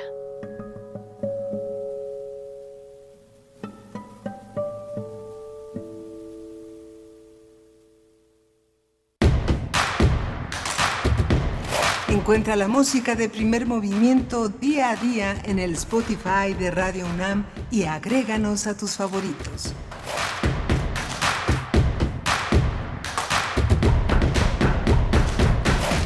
Buenos días, estamos de vuelta con ustedes después de este breve corte. Son las 8 con 4 minutos de la mañana, hora del centro del país. Rodrigo Aguilar se encuentra en la producción ejecutiva, Andrés Ramírez en la operación técnica de la consola esta mañana de jueves 2 de noviembre del 2023. Nos alojamos también en Radio Nicolaita en el 104.3. Saludamos a toda la audiencia que se acerca a ese espacio radiofónico de la Universidad Michoacana de San Nicolás de Hidalgo, allá en Morelia. Buenos días bienvenidos, bienvenidas. Está Miguel Ángel Quemain en la, en, en, en, la conducción frente al micrófono en cabina de FM en Radio UNAM. Buenos días, Miguel Ángel. Hola, Berenice, buenos días, buenos días a todos nuestros radioescuchas. Venimos de una hora interesante, de 7 a 8 de la mañana. Conversamos con el escritor Luis Reséndiz, avecindado en Veracruz, muy veracruzano, él y sus indagaciones, sus ediciones, pero también muy, muy, muy cosmopolita en todas sus visiones de la literatura. Y acabamos de cerrar la conversación con, eh, con eh, eh, Alfredo Ávila, que forma parte de este pequeño puñado de historiadores generosos, ecuménicos, como Felipe Ávila, como Fe Álvarez, como Fe Navarrete, que ponen a sus grandes colegas, a sus grandes maestros, a sus grandes estudiantes, siempre en un, en un aparador donde pueden ser vistos. Es, ahora fue Pilar Pilar Gonzalvo, que es una de nuestras grandes historiadoras. Vale la pena que que le echen un ojito al podcast de Alfredo Ávila, siempre antologándolo, es muy, muy interesante toda su visión de la historia entre nosotros. Por supuesto, por supuesto. Y agradecemos también a las personas que se suman con sus comentarios en redes sociales, nos están compartiendo las imágenes, las fotografías de sus ofrendas del Día de los Muertos. Alfonso de Alba Arcos por acá nos da los buenos días a los jóvenes de todas las edades, radialistas universitarios de primer movimiento. Hagamos comunidad y nos envía sus fotografías muy bonita su, eh, su, su, ofrenda de esta, de este, esta conmemoración, este festejo también que desbordó pues el día de ayer varias de las plazas en los lugares pues más concurrentes del país. También les invitamos a que hoy puedan acercarse a la mega ofrenda de la UNAM. Estará de, de 12 del día a 9 de la noche con la posibilidad de que ustedes se acerquen y puedan eh, disfrutar de además de la ofrenda, por supuesto, de las distintas actividades entre danza, eh, música, también eh, ópera, ópera Mije, a cargo de María Reina, esto a las 8 de la noche, eh, en, el, en el Estadio Olímpico Universitario, y bueno, el cierre a las 9, a las 9 de la noche, no se pierdan esa oportunidad, todavía este día podemos disfrutarla, nos dice, por acá nos llegaba un comentario sobre la mega ofrenda precisamente, em, comentaba, mm, nos dice Martelena Valencia, me fascinó la mega ofrenda de la UNAM. La única gran mujer que faltó fue Betsy Pecanins. Pues es que la mega ofrenda está dedicada a mujeres en las ciencias, humanidades y artes. Y ahí cada una de las más de 40 instancias de la universidad pues eh, participaron con su ofrenda en lo que ya es una tradición que tiene pues eh, son 26 ediciones del Festival Universitario del Día de Muertos con su mega ofrenda en la UNAM, Miguel Ángel. Sí, Coyoacán nos preguntábamos en la mañana cómo atrae, cómo es un imán para mucha gente. También hoy hay una mega ofrenda en el Monumento de la Revolución, muy organizada por grupos de feministas, de activistas de derechos humanos, mujeres que han trabajado eh, para contra el feminicidio, aclarar todo este tipo de, de, crímenes y que han generado una serie de organizaciones que hoy se, se juntan en el Monumento de la Revolución y que van a estar eh, eh, ofreciendo pues un homenaje a las mujeres caídas, a las mujeres heroicas que no han dejado de luchar para que esto para que esto cese, para que esto se aclare, para que tengamos una visión de toda esta violencia que hay en torno al mundo al mundo de las mujeres y de la diversidad sexual en el monumento a la revolución en la plaza en la plaza que está justamente casi en en, Insurgentes y Insurgentes Centro, donde está el Monumento de la Revolución, todo el mundo lo conoce. Ahí se van a reunir muchísimos grupos y activistas.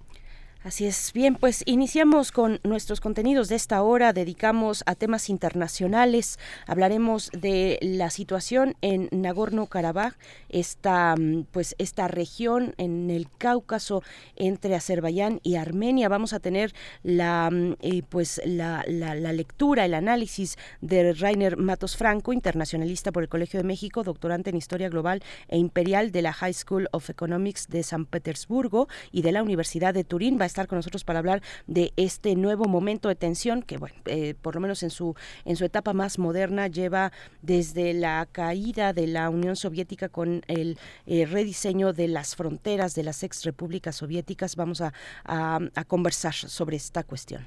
Vamos a tener también Afganistán, el reciente sismo y su situación con el gobierno talibán. Vamos a tratar el tema con la maestra Daniela López Rubí. Ella es candidata a doctor en Ciencias Políticas y Sociales, profesora de la FES Aragón de la UNAM y ha trabajado sobre las operaciones de mantenimiento de la paz en la ONU y Afganistán. Pues vamos entonces con los contenidos y le seguimos leyendo en redes sociales. Primer movimiento.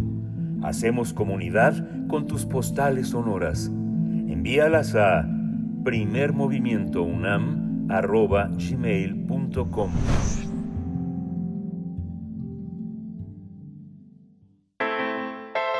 Nota Internacional. A partir del año próximo dejará de existir la República autoproclamada de Nagorno-Karabaj tras la derrota de su ejército ante fuerzas de Azerbaiyán que han provocado un éxodo masivo de armenios. El presidente Samuel Saramayan eh, publicó un decreto que pedía la disolución de todas las instituciones y organizaciones de la República de Nagorno-Karabaj a principios del próximo año. Nagorno-Karabaj, un territorio ubicado en las fronteras de Azerbaiyán, tenía un gobierno autónomo, propio de facto. Sin embargo, una ofensiva relámpago del gobierno de Azerbaiyán, que cobró la vida de 200 personas, recuperó el control de la región y le puso fin a ese conflicto que tiene más de un siglo. En entrevista con el economista Armeya Shakarian, embajadora de Armenia en nuestro país, denunció que más de 100.000 armenios han sido desplazados con uso de la fuerza hacia Armenia y dijo que los ataques sistemáticos de Azerbaiyán han implicado múltiples casos de conducta violenta y hostil en violación del derecho internacional y los acuerdos de alto al fuego existentes. El gobierno de Armenia ha señalado que estas medidas de Azerbaiyán forman parte de una política de limpieza étnica contra Nagorno-Karabaj y son una clara intención de involucrar a la República de Armenia en acciones militares. Pues vamos a conversar sobre el proceso de paz, las tensiones entre Armenia y Azerbaiyán y el exilio armenio tras la victoria contra los separatistas de de Nagorno-Karabaj. Nos acompaña esta mañana el maestro Rainer Matos Franco, internacionalista por el Colegio de México, doctorante en Historia Global e Imperial de la High School of Economics de San Petersburgo y de la, eh, la Universidad de Turín. Actualmente es profesor en el Colegio de México en el curso Rusia Moderna y Contemporánea y ha publicado libros como Historia Mínima de Rusia y Limbos Rojizos, La nostalgia por el socialismo en Rusia y el mundo postcomunista. Gracias, maestro Rainer Matos Franco, por aceptar esta invitación. Bienvenido esta mañana a Primer Movimiento. Hola, muchas gracias por la invitación una vez más. Muchas gracias, eh, eh, Rainer. Cuéntenos cómo, cómo está organizada esta historia, porque es una historia que, como señalábamos en la introducción, tiene más de un siglo y forma parte pues de todo un patrimonio no solo lingüístico sino artístico cultural que este pues amenazado con la violencia de la guerra no así es. Y bueno tenemos que remontarnos desde luego eh, al menos a unos 100 años atrás eh, desde luego no me no me puedo extender mucho pero pues sabemos que la Unión Soviética fue ese experimento sí socialista pero también con todo el pragmatismo de por medio por parte de, los bolcheviques. Pues hace más o menos 100 años exactamente fue que eh, una vez que los bolcheviques ganan la guerra civil Lenin y, sus, sus allegados pues intentan darle coherencia a ese nuevo estado que se erige sobre las ruinas del imperio ruso un estado multinacional eh, y Lenin busca pues hacer esto que se llamó la indigenización, ¿no? como un federalismo etnoterritorial, eh, dar cabida a todos los pueblos que eran parte de la Unión Soviética, eh, hacer distintas repúblicas, hacer distintas repúblicas autónomas dentro de esas mismas repúblicas. Y ese fue el caso de el territorio que se conoce como Nagorno-Karabaj, eh, que pues es básicamente o era hasta hace un par de meses era un enclave armenio de población con mayoría armenia, más del 95% de la población armenios, dentro de la República Soviética de Azerbaiyán en un primer momento. Desde luego, en el, eh, cuando viene la independencia, en 1991, eh, cuando Azerbaiyán queda como un país independiente, pues este enclave queda dentro de Azerbaiyán. Eh, es un enclave de mayoría armenia eh, dentro de la República de Azerbaiyán. Y eh, desde luego, digamos que el, derecho internacional en ese sentido está del lado de Azerbaiyán, porque ningún país reconoce o reconocía a este enclave que tuvo un gobierno de facto, tuvo un gobierno independiente de facto eh, de armenios, gobernando a armenios. Eh, ellos asimismo se llamaban la República de Artsaj en armenio, eh, en ruso y en, en, en azerbaiyano Nagorno-Karabaj. Y este enclave pues tuvo esa autonomía, como dijeron ustedes al inicio, desde el año 1991, cuando Azerbaiyán gana su independencia, hasta hace un par de meses. Eh, aquí hay tres, digamos, a partir de esa independencia hay tres etapas, eh, diría yo. Primero, desde luego, eh, aquella primera guerra de Nagorno-Karabaj a principios de los 90.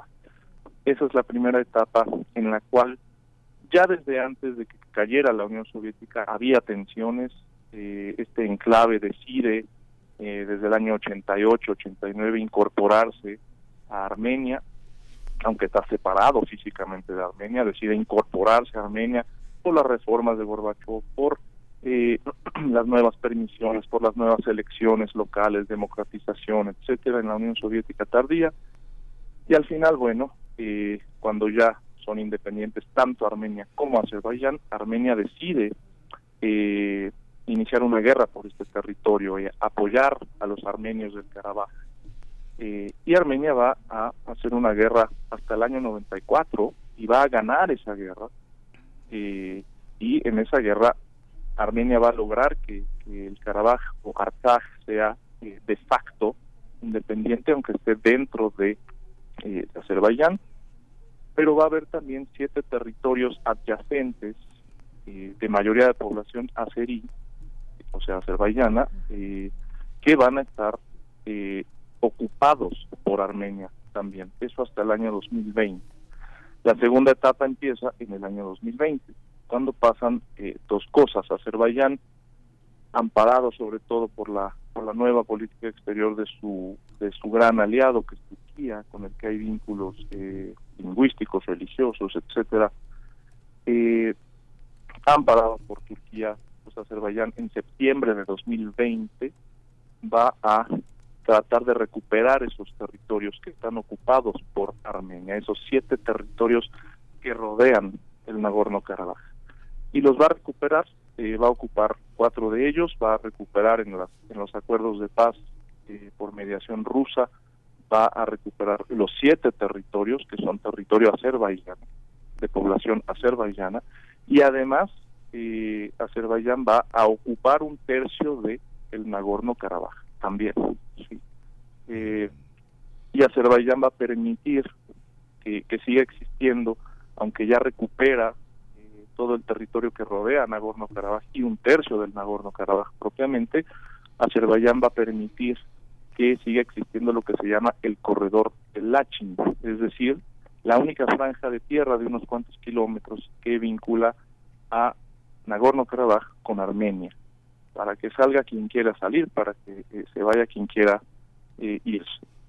Y la tercera etapa ya es lo que vimos hace dos meses. La tercera etapa ya es eh, a partir de septiembre de 2023 y de hecho desde los meses desde los meses previos en violación al, acuerdo que había en 2020 en violación a ese acuerdo Azerbaiyán bloquea el, Nagorno Karabaj por todos lados empieza a presionar muchísimo a la población de Nagorno-Karabaj y, ya en septiembre de 2023 eh, inicia una operación militar que eh, va a tener el objetivo de incorporar o reincorporar todo el Nagorno-Karabaj a Azerbaiyán.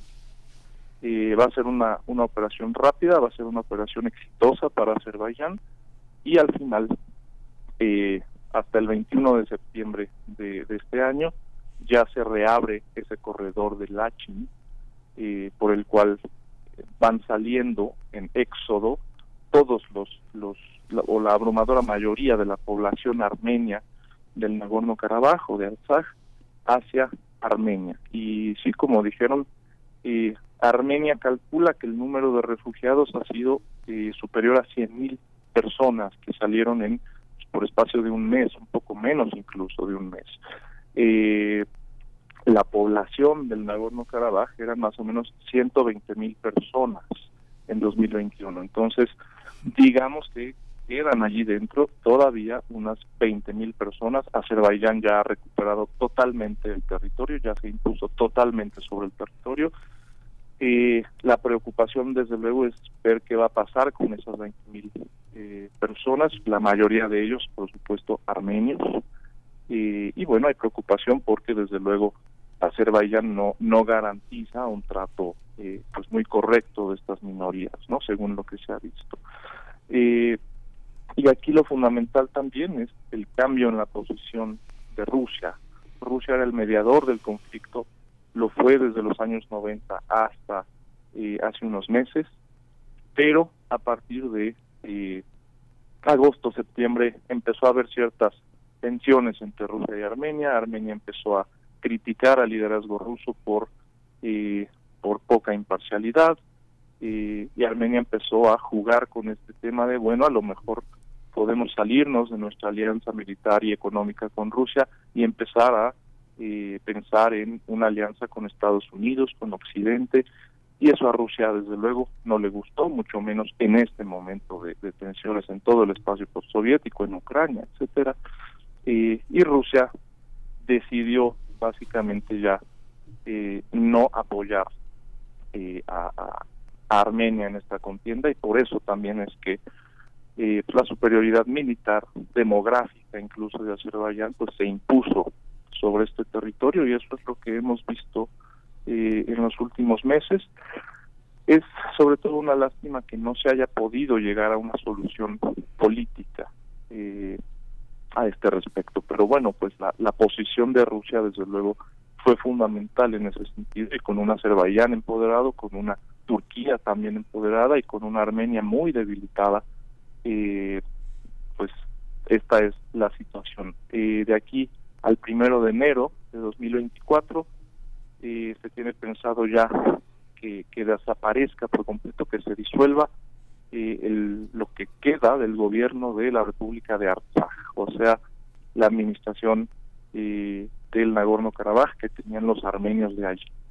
Ya de aquí al primero de enero se supone que va a quedar completamente disuelto y se va a convertir en una provincia más de eh, Azerbaiyán que seguramente el gobierno azerí va a poblar con colonos azerbaiyanos porque pues eh, se ha vaciado casi por completo la, la, la demografía local, ¿no? Ya prácticamente no hay armenios, quedan estos 20 mil eh, personas, pero bueno, queda por ver qué, qué es lo que va a pasar ahí.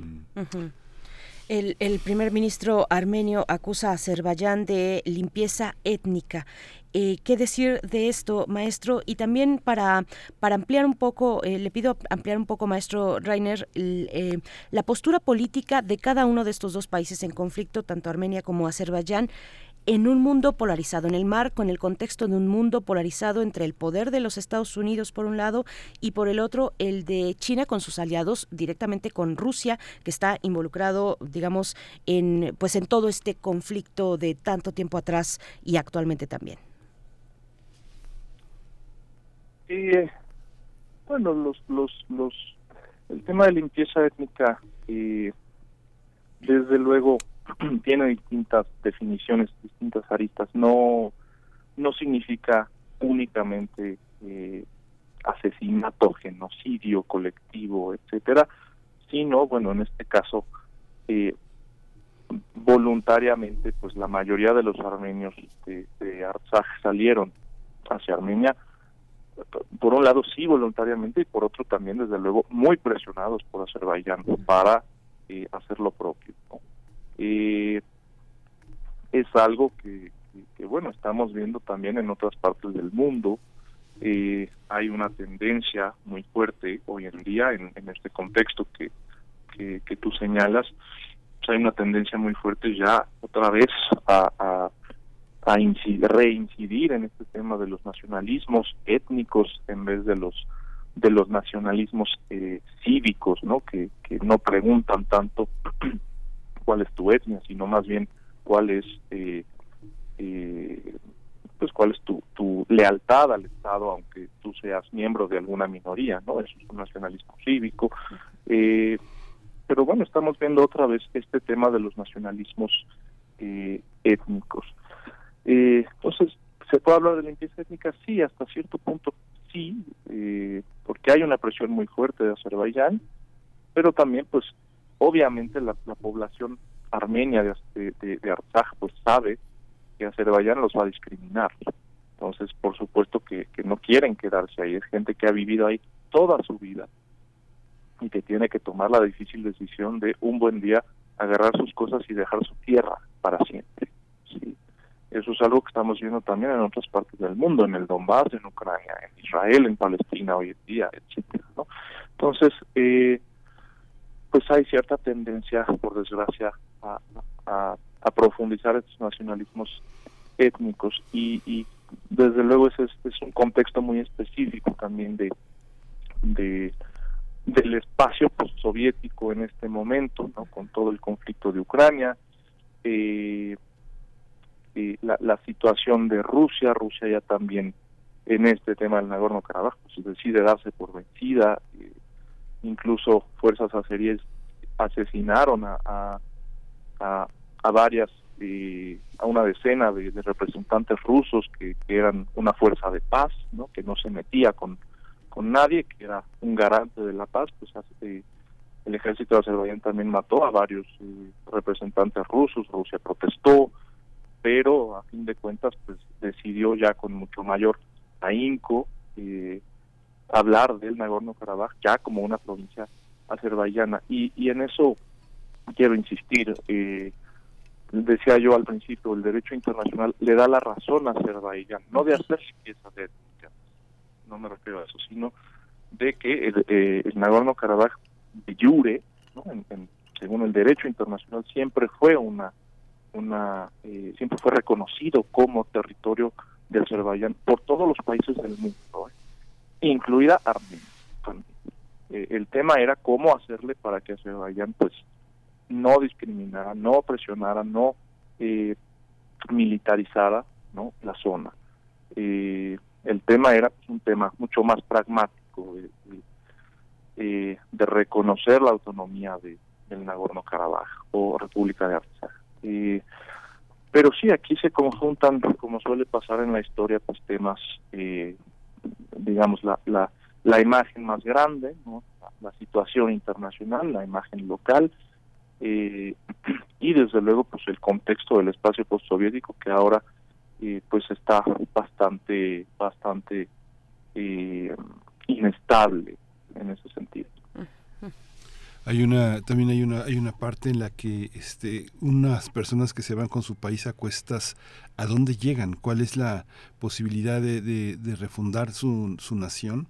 Cuando lo que se deja atrás también, y lo vimos en la ex Yugoslavia, son los cementerios, la gente cargando una serie de posesiones, como lo vimos eh, a finales de 1900, de los años 30, en el siglo XX, la gente cargando con todo lo que significaba eh, una, una serie de imágenes de su de su pasado y de su identidad, que forman parte de lo que los regímenes nacionalistas étnicos eh, no toleran, ¿no? Así es. Eh, es pues, una absoluta desgracia, como digo, es gente que ha vivido ahí toda su vida, que han sido armenios allí toda su vida, que han tenido una cultura, una vida nacional armenia toda su vida por generaciones y generaciones. Eh, y que bueno, en, un santiamén, en, en, insisto, en menos de un mes de repente tienen que agarrar más de 100 mil personas sus cosas y salirse. ¿A dónde llegan? Pues llegan eh, a Armenia, eh, ellos son armenios, pero no es lo mismo, ¿sí? No, no es lo mismo, porque ellos eran armenios viviendo fuera de Armenia, en un territorio suyo, que siempre fue suyo. Eh, entonces, pues sí, llegan a Armenia y es el mismo idioma y, y es la misma cultura, sin embargo desde luego no es no es igual no es no es que tú llegues a casa tú estás llegando a otro lado. Y en el caso particular de Armenia en el siglo XX esa es una tragedia doble ¿no? Eh, desde luego porque eh, pues en 1915 hace poco más de 100 años inició el famoso genocidio armenio. Eh, más de un millón casi un millón y medio de armenios asesinados por, el gobierno de los jóvenes turcos eh, en una situación, en un contexto de guerra mundial, para que esos armenios no, no apoyaran a los, al, ejército ruso, eh, a los armenios que estaban en el imperio ruso desde dentro. Entonces, bueno, para el caso de Armenia en particular, es, es una eh, doble derrota moral, ¿no? un siglo después, una vez más, no a esa escala, no en, no en, un, no en, un, en un genocidio ya, pero sí en un éxodo muy fuerte de 100.000 personas que, insisto, pues llegan a otro lado, aunque es básicamente la misma cultura, y pues la tragedia sigue allí, e incorporarlos a la vida nacional, aunque son armenios, va a ser eh, muy difícil, sobre todo también en términos demográficos, ¿no? Armenia es un país de 3 millones de habitantes, que de repente de golpe te lleguen otros 100.000 pues no es cosa fácil, sobre todo en este momento eh, cuando también la, la ya hay muchas protestas en Armenia contra el gobierno precisamente por, por ceder, por por haber perdido estas nuevas eh, eh, estas nuevas batallas contra contra Azerbaiyán, batallas quiero decir batallas morales, ¿no? Porque en realidad Armenia como tal no no entró realmente en combate, sino que más bien se se retiró. Eh, entonces, bueno, es una, es una doble tragedia para el pueblo armenio, eh, que por espacio de un siglo pues ha tenido todos estos problemas y su mayor aliado, además, el mayor aliado que Armenia siempre tuvo, que fue Rusia, pues ya también está volteando para otro lado. Entonces, Armenia, por desgracia, eh, se está quedando sola. Armenia también es un país que depende muchísimo de su diáspora. ¿no? Parece que eh, hay más armenios fuera de Armenia que dentro. Entonces la diáspora armenia eh, también pues es, es, un factor a considerar eh, a la hora de, hablar de este país. Es, es realmente trágico por donde se vea para nosotros.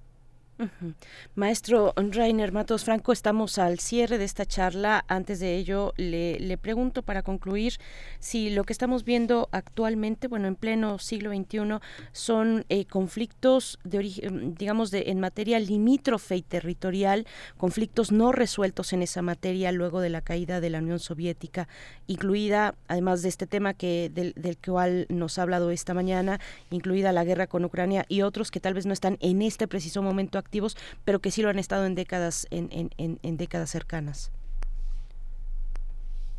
Sí, bueno, desde luego está el tema de, del diseño, ese diseño muy particular del federalismo soviético de los 1920, eh, la famosa indigenización, etcétera. En aquel momento, pues parecía que iba a funcionar esto, parecía que iba a funcionar poner una minoría nacional rodeada de otra para que para que se llevaran bien era este tema de lo que se llamaba la, amistad de los pueblos, es un término que usaba la nomenclatura soviética en aquel tiempo.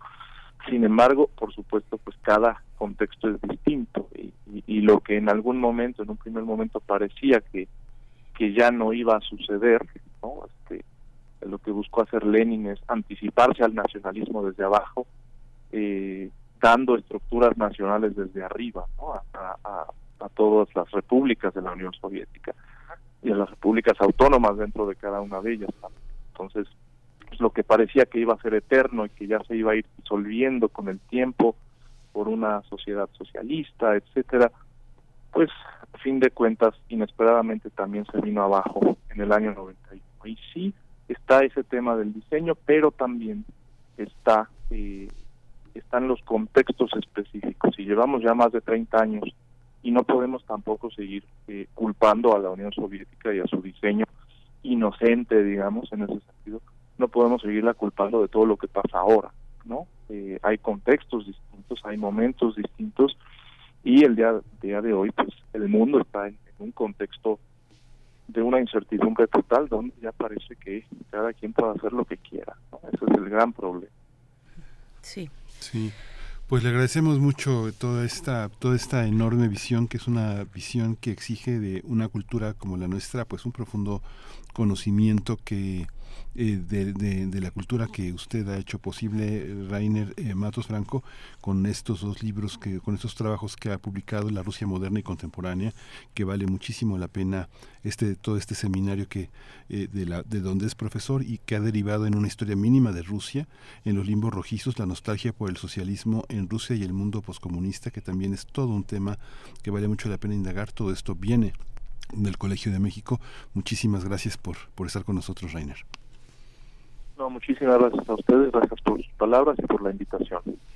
Hasta pronto, profesor Rainer Matos Franco. Eh, pues bueno, aquí este tema, del cual además para el público de habla hispana, pues hay poca vemos que en lo general hay poca atención mediática sobre este punto y bueno, eh, desde Ucrania y ahora lamentablemente también con el, la cuestión en Gaza, pues los eh, están puestos los focos sobre, sobre esos dos puntos del planeta, y, además hay pocas piezas periodísticas sobre este conflicto, o piezas periodísticas recientes de lo que ahorita mismo está pasando en Nagorno-Karabaj, pocas piezas periodísticas que den eh, parte de este conflicto en el Cáucaso, esta región con la historia pues de conflictos étnicos que, que se vive en esta disputa entre Azerbaiyán y Armenia.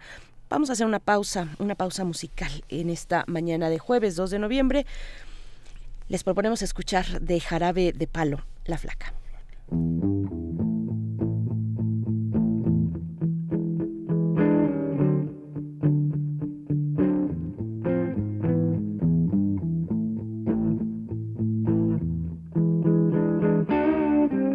En la vida conocí mujer igual a la flaca, coral negro de La Habana, tremendísima mulata 100 libras de piel y hueso, 40 kilos de salsa y en la cara dos soles que sin palabras hablan, que sin palabras hablan. La vaca duerme de día, dice que así el hambre engaña y cuando cae la noche baja a bailar a la tasca y bailar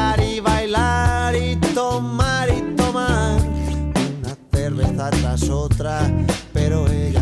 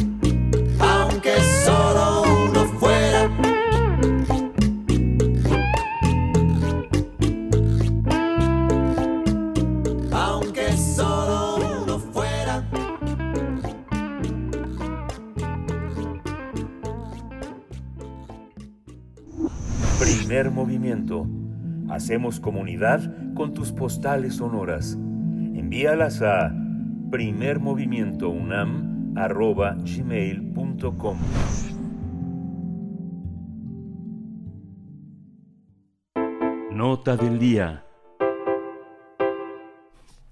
Desde que los talibanes tomaron el control de Afganistán el 15 de agosto del 2021 se han, se han endurecido las restricciones sobre los derechos de las mujeres y las niñas y sobre los medios de comunicación de una manera extrema. En estos últimos dos años, las autoridades eh, del Talibán han denegado a mujeres y niñas sus derechos a la educación, por ejemplo, al trabajo, a la libre circulación y a la reunión. De igual modo, los talibán eh, han puesto una amplia censura a los medios de comunicación y aumentado las detenciones de periodistas y otros detractores. De acuerdo con Naciones Unidas y organizaciones no gubernamentales, Afganistán se ha convertido en una de las peores crisis humanitarias del mundo, con más de 28 millones de personas que necesitan ayuda humanitaria urgente. Esto se debe a que 4 millones de personas sufren desnutrición aguda, entre ellos 3.2 millones de menores de 5 años. A esta crisis se suma la que dejaron los sismos que azotaron Afganistán. El primero fue el 9 de octubre, el segundo dos días después en la parte oeste. Al menos más de 2.400 personas perdieron la vida y más de 2.000 personas resultaron heridas en el primer sismo, que además arrasó pueblos enteros en la provincia de Herat. Al respecto, la Oficina de la ONU para la Coordinación de Asuntos Humanitarios reportó que aproximadamente 12.110 personas se vieron afectadas por los temblores. Pues vamos a conversar, eh, tener una charla sobre la situación en Afganistán tras el reciente sismo, la, la cuestión, la situación con el gobierno talibán y ahora también pues eh, la, el, el, el ultimátum que ya se ha llevado a cabo por parte de Pakistán para que refugiados afganos pues salgan de Pakistán. Estamos en esa condición viendo esa parte del mundo. Eh, maestra Daniela López Rubí nos acompaña esta mañana. Ella es candidata a doctora en Ciencias Políticas y Sociales, profesora de la FES Aragón en la UNAM y sus líneas de investigación se enfocan en la política internacional, las operaciones de mantenimiento de paz de la ONU y Afganistán. Maestra Daniela López Rubí, bienvenida una vez más y gracias por aceptar eh, participar en esta charla buenos días, bienvenida. Hola, buenos días. Muchas gracias a ustedes por la invitación. Sí, qué situación tan compleja. Eh, ¿Podría contarnos un poco cómo, cómo llegamos hasta acá? Hay toda una producción de cine norteamericano que tratando de dar una, una versión, ¿no? Y, y, venimos desde Kandahar hasta Herat eh, tratando de entender qué, qué es lo que sucede en esta, en esta, en esta, que el mundo ha calificado como una situación extrema de humanitarismo urgente de paliar, ¿no? Sí, pues aquí lo que podemos ver es que eh, cuando revisamos la historia y, nos dicen que debemos de conocer la historia para saber qué puede pasar en, en el futuro, pues es, cierta esta idea, ¿no? Desafortunadamente la situación en Afganistán eh, desde la salida de los soviéticos pues no ha sido en principio estable ni política ni socialmente y la presencia de las tropas extranjeras a partir del 2001 tampoco le permitieron lograr una estabilidad que, que diera paso al desarrollo y bueno, las consecuencias las estamos viendo ahora, ¿no? Eh, las condiciones del país que, que privilegiaban, eh, más bien que privilegiaron el regreso del talibán hace dos años, pues sí nos hacían pensar que la situación iba a ser un poco cíclica, ¿no? Volver a estas restricciones eh, que en términos sociales se, traducen en, en, en, violentar los derechos humanos, como ya mencionaban hace un rato, principalmente de las mujeres y las niñas, pues es una práctica que ya llevaron a cabo los talibán en, en los 90 en Afganistán una práctica que fue severamente criticada, una práctica que fue también parte de los motivos por los cuales eh, llegó la presencia extranjera a Afganistán y a eso se suman otras cosas que, que no permiten que el país pueda lograr una situación eh, pues ni de seguridad ni de estabilidad, ¿no?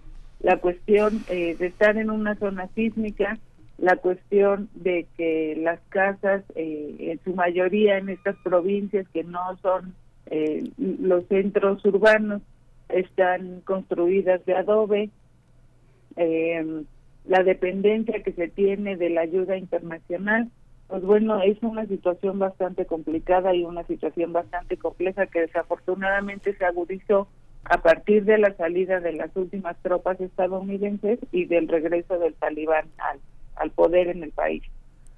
Sí, maestra Daniela López, la, prensa internacional, eh, bueno, eh, que llega a, cubrir lo que ocurre en Afganistán bajo el régimen talibán ahora, destaca la difícil vida de las mujeres y las niñas afganas.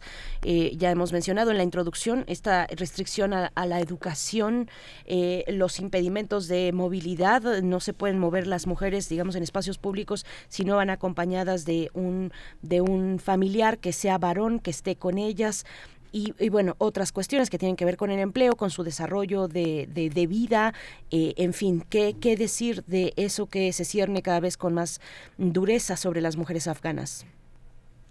Pues es, es, quizás es una de las partes más negativas de, la presencia de los talibán.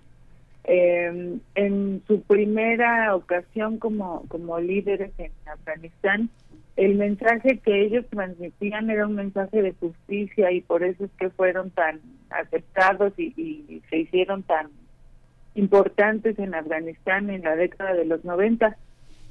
Pero ahora, eh, pues el mensaje principalmente es el rechazo al occidental, ¿no? El, el rechazo a la presencia que hubo durante 20 años de, de las tropas extranjeras y desafortunadamente pues que esta política que implementan lo primero que hace es restringir los derechos de las mujeres, ¿no? Los derechos que durante todos estos años se trataron de reconstruir, por decirlo de alguna manera, de, de reempoderar a las mujeres en el país. Y bueno, eh, aunque en un inicio habían dicho que, que no iban a aplicar sus leyes islámicas de forma tan restrictiva, pues esto lo han ido haciendo de manera creciente, ¿no? Como, como bien mencionaban, la prohibición de estudiar en un inicio eh, nivel básico, posteriormente la prohibición de estudiar en la universidad. Y aquí lo que llama la atención también es que dentro de estas prohibiciones eh, se extienden no solo a las mujeres afganas, sino también a las mujeres extranjeras que están en el territorio afgano por cualquier motivo, ¿no? Eh, no pueden trabajar en organismos internacionales, no pueden trabajar en asociaciones eh, eh, civiles o organizaciones no gubernamentales.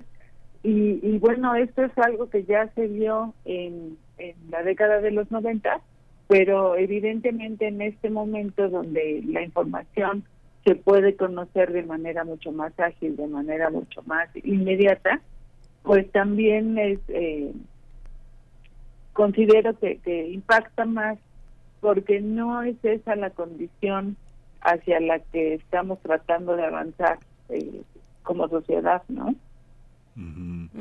Como también eh, la dificultad eh, de, de, entender todos estos procesos para nosotros en Latinoamérica, eh, ¿en, qué, ¿en, qué, consiste, doctora? ¿Cuáles serían como los elementos que tenemos que tener muy claros para entender la situación. Fíjese que yo vi, este, justamente vi esta semana esta película Escape bajo fuego y realmente es este aterrador la manera en la que todos los árabes, todos, todos, todos están dominados por una ideología oscura que viene del Corán, ¿no? Sean funcionarios, sean campesinos, sean civiles que buscan de alguna manera recuperar algún familiar desplazado, eh, la, la, el, el, supuesto heroísmo de los norteamericanos y la confusión, ¿no? digamos que es una película como lo que ha habido con todas las series de este, de este director que pues es un director aparentemente eh, interesante para la sociedad eh, anglosajona que es Rick Roman Bout, que es toda una serie de prejuicios, pero ¿cómo entenderlos? ¿Cómo ver uno una cosa así y entenderla? ¿Cómo puede uno, cuáles son los elementos que tiene uno que tener claros para entender este tipo de películas?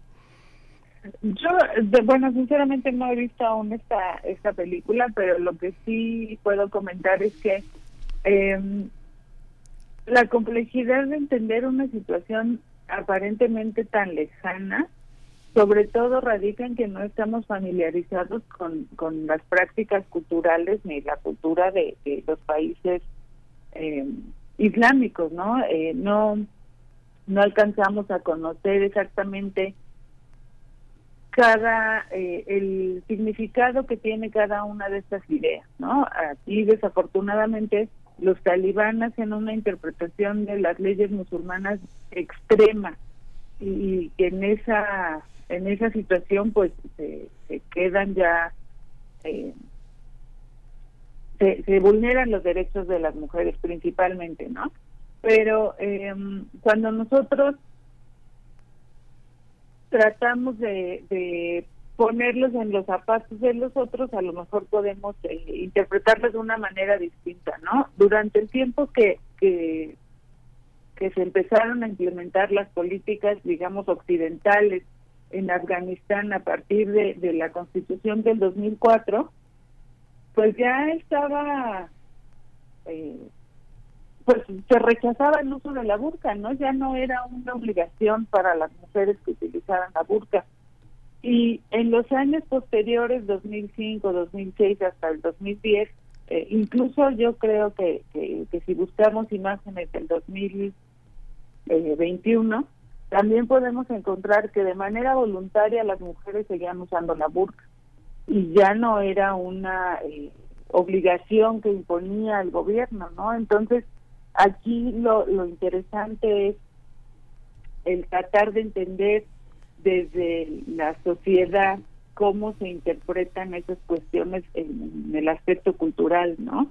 Eh, hay un texto de, que se publicó por ahí del 2002, 2003 más o menos, de una periodista europea que justo busca llegar a, Afganistán después de que sale el, régimen talibán para documentar esta esta cuestión de, de la cultura porque ella pues quiere saber cómo es que vive el día a día la sociedad. Es un texto muy bonito, se llama El librero de Kabul y, narra desde la visión de una periodista europea eh, estas prácticas culturales que pues en, en Occidente probablemente nos cuesta trabajo entender, ¿no? Entonces, eh, yo creo que, aquí el, una de las formas de, de tratar de entender o de, de, a lo mejor ver de una forma más objetiva es adentrarnos un poco a esta cuestión de cómo, cómo desde la visión de la sociedad musulmana se interpretan estas, eh, estas prácticas. Maestra Daniela López, también otro tema antes de despedir la conversación es el que tiene que ver con la relación entre Pakistán y Afganistán. Eh, es una medida anunciada no hoy, no este 2023, sino ya varios años atrás por parte del gobierno vecino de Pakistán eh, para que los afganos refugiados no eh, indocumentados, sin papeles, eh, no, no permanezcan en el territorio pakistaní, que, que, se vayan. Y bueno, está ahí el éxodo que hemos visto que hemos visto poco en realidad porque la cobertura tampoco, la cobertura mediática también es una, una cuestión a destacar, sobre todo para público hispanohablante, pero eh, hemos visto estos afganos en caravanas con sus cosas, en estos camiones coloridos, llevando sus bultos enormes y mudando una vida que puede tener por lo menos, tal vez incluso eh, en algunos casos, tres décadas. Eh, ¿qué, ¿Qué decir de esta cuestión? ¿En qué lugar pone al gobierno talibán para recibir a estos afganos? Afganos eh, que, estuvieron refugiados en, en Pakistán? Eh, esta cuestión es interesante porque precisamente eh, los grupos talibán se forman en los campos de refugiados en Pakistán durante la década de los 80. Entonces sí, efectivamente, muchos de los afganos que se encuentran en Pakistán llevan ahí ya décadas, como, como bien lo mencionas, y esta es una situación que no se había visto antes, eh, el, el rechazo de Pakistán a tener ahí a los refugiados afganos, pero evidentemente la cuestión de eh, la llegada del talibán nuevamente al poder en Afganistán, pues eh, significó una nueva ola de refugiados, no solo hacia Pakistán, sino hacia otros países también, pero por la cercanía y Entiendo que, que la cuestión del cruce fronterizo entre Pakistán y Afganistán es, se da de manera muy sencilla, ¿no? Porque en, con otros países las fronteras no son tan accesibles entre Afganistán y sus vecinos. Pero aquí, eh, pues en principio es que este elemento acrecenta la, la, la crisis humanitaria que existe en el país porque eh, pues el gobierno talibán desde mi punto de vista no tiene los recursos ni la capacidad de hacerse cargo de estos eh, más de millón y medio de personas que estarían regresando al país, ¿no? Y creo que, que lo que va a buscar, eh, lo que van a buscar estas personas en principio será no regresar a Afganistán, porque precisamente salieron de ahí por la cuestión de la inestabilidad y eh, pues no no están regresando porque apoyen al talibán, sino porque en Pakistán se dio este anuncio que desde mi punto de vista resulta eh, hasta cierto punto trágico, ¿no? El querer expulsar a los refugiados por una cuestión hasta cierto punto burocrática que sería el tener un permiso para estar ahí. Sí, pues Le agradecemos muchísimo toda esta, toda esta visión y bueno, pues a, tratar de documentarnos y entender, porque así genera de pronto todo esto. El libro de Kabul, esta, esta novela de Asne Serstad está disponible pues en muchos formatos, está, es accesible tanto electrónico como, como de manera física en nuestro país. Muchas gracias por la recomendación y pues estamos, estamos atentos a todo lo que se desempeñe, todo lo que se desarrolle en, esta, en este lugar del planeta tan, tan importante, tan extraordinario culturalmente. Gracias, doctora Daniela López Rubí, maestra Daniela López Rubí, candidata a doctor en Ciencias Políticas y Sociales, profesora de la FES Aragón de la UNAM. Muchas gracias a ustedes, buen día. Hasta luego. Muy buen día, gracias maestra.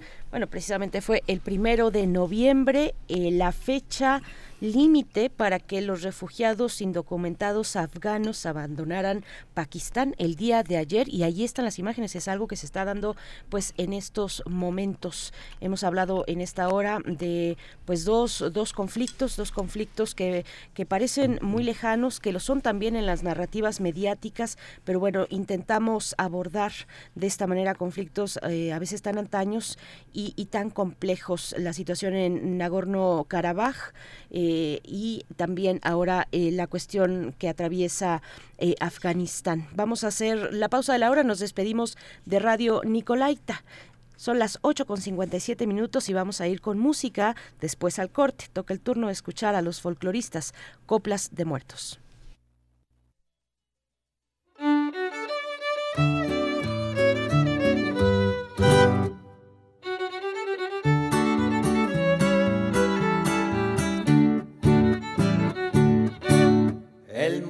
Murió. Y la viuda está muy triste porque el muerto se peló, se peló pez del parral. Pero le dejó muchos bienes y dinero, pues era trabajador. La provecita lloraba y le dijo a su galán. A la noche aquí te espero para que hagamos el balance de lo que el muerto dejó. Espiridión Salazar de avisarle al caporal que arrime la mulada que ya es hora del azar. Mulas melindrosas con muchos melindres, yo traigo tijeras para tu zar. Para hacerle una falseta a mi mujer y a mi suegra, que las tengo que amansar. Guayabata de melón. Soy labrador mi oficio es carpintero, desde joven lo aprendí. Labro las finas maderas, si quieres te hago un violín. Para que te enseñes a tocar en las fiestas nacionales y también en un festín. Te lo dice el serafín. Soy limosnero, no lo puedo ni negar. Traigo mi perro, mi palito y mi morra. Y las limosnas que yo les pida tragos me la han de dar, de tragos me la han de dar, de tragos me la han de dar para echarlos en mi morral. Y si los cuernos de un chivo alumbrase, como la luna. ¡Qué fortuna! Sería un portento tener en cada casa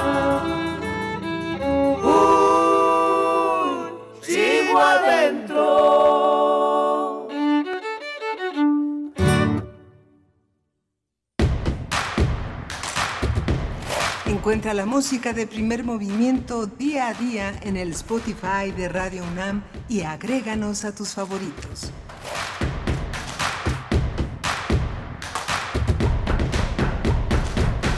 Otro México es posible. No es normal que nos acostumbremos a que todo cada vez esté peor. La inseguridad, falta de medicinas, de atención médica y de oportunidades para salir adelante. Por eso, en el PRD proponemos datos celulares gratuitos para jóvenes, que se les pague un sueldo a las y los abuelitos que cuidan a sus nietos, y tener el programa Medicinas y Médico en tu casa en todo el país. Todas estas propuestas son posibles. Otro México es posible. PRD. ¿Sabes cómo se cuidan los recursos públicos? En el Gobierno de México, la Secretaría de la Función Pública supervisa la aplicación de mecanismos de control. Entre ellos, comités de Contraloría Social, comités de ética, la bitácora electrónica de seguimiento de adquisiciones y obra pública y los sistemas de denuncia ciudadana. Control interno. Cuidamos la honestidad y la eficacia en el servicio público.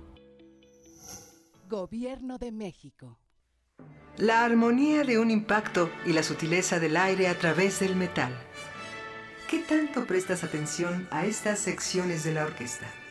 La Orquesta Filarmónica de la UNAM te invita al programa extraordinario de su tercera temporada 2023, Metales y Percusiones de la OFUNAM, en el que presentará obras como Música para los Fuegos Artificiales Reales, de Georg Friedrich Händel, Fanfarria para el Hombre Común, de Aaron Copland, y la Obertura de Egmont, de Ludwig van Beethoven, entre otras. Director huésped, Timothy McEwen. Domingo 5 de noviembre a las 12 horas en la sala Nezahualcóyotl del Centro Cultural Universitario. OFUNAM, tercera temporada 2023.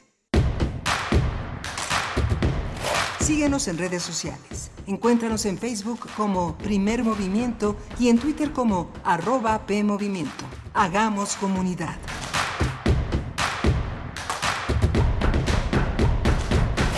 Hola, buenos días. Ya estamos de regreso aquí en primer movimiento. Son las 9 de la mañana con dos minutos. Es nuestra tercera hora de transmisión en esta mañana de 2 de noviembre, día ya festivo, día feriado, día de asueto en muchos lugares de, nuestro país. Muchos trabajamos, mucha gente ya está desde muy temprano muy activa. Desde las 7 de la mañana tenemos contenidos muy interesantes que si usted llegó, se está levantando, podrá eh, verlos después, observarlos, escucharlos en el podcast. Estamos en esta mañana Rodrigo Aguilar en la producción ejecutiva, estaba también en cabina Andrés Andrés Ramírez en, la, en el control de, los controles técnicos de la cabina y mi compañera Berenice Camacho al frente de la conducción. Querida Berenice, buenos días. Miguel Ángel Quemain, muy buenos días. Pues aquí estamos de vuelta con ustedes eh, con distintos contenidos todavía por delante, una hora que nos queda en esta mañana que es de descanso para muchas personas, eh, para la UNAM ayer y hoy eh, días de, de, descanso, de asueto. Nosotros estamos en vivo con ustedes haciendo radio pública y universitaria. Los medios pues difícilmente se detienen y nos toca, a pesar de ser parte de la comunidad universitaria, pues estar aquí y está, eso lo hacemos eh, con mucho compromiso por parte de todo el equipo que pues en un esfuerzo importante eh, hace llegar estos contenidos para ustedes. Vamos a tener la poesía necesaria en un momento más y la mesa del día hoy con los mundos posibles del doctor Alberto Betancourt. Hoy jueves estará con nosotros eh, el doctor Betancourt, doctor en historia, profesor de la Facultad de Filosofía y Letras de la UNAM, para hablar de las decisiones cada día postales sobre la cuestión presidencial. Es el tema que nos va a compartir en un momento más el doctor Betancourt.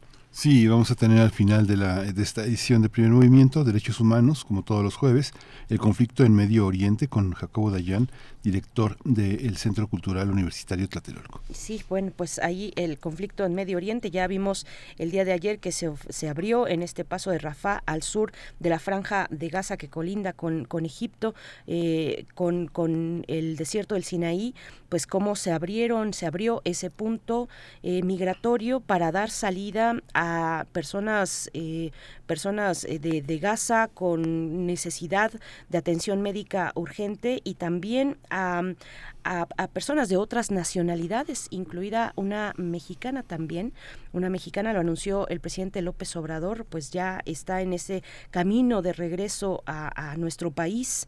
Esta, esta mexicana que se encontraba en Gaza y que, eh, bueno, ahora con esta medida de abrir el paso de Rafa, salen eh, personas de distintas nacionalidades, no, no palestinos, no gazatíes, eh, salen pues a, a, sus países de origen o a un destino distinto ante las condiciones eh, pues tan terribles que están sucediendo desde hace ya casi tres semanas en, en Gaza y en esa región del mundo. Vamos a tener la oportunidad de, de tener el comentario de Jacobo Dayan, como ya has dicho, sobre el conflicto en Medio Oriente.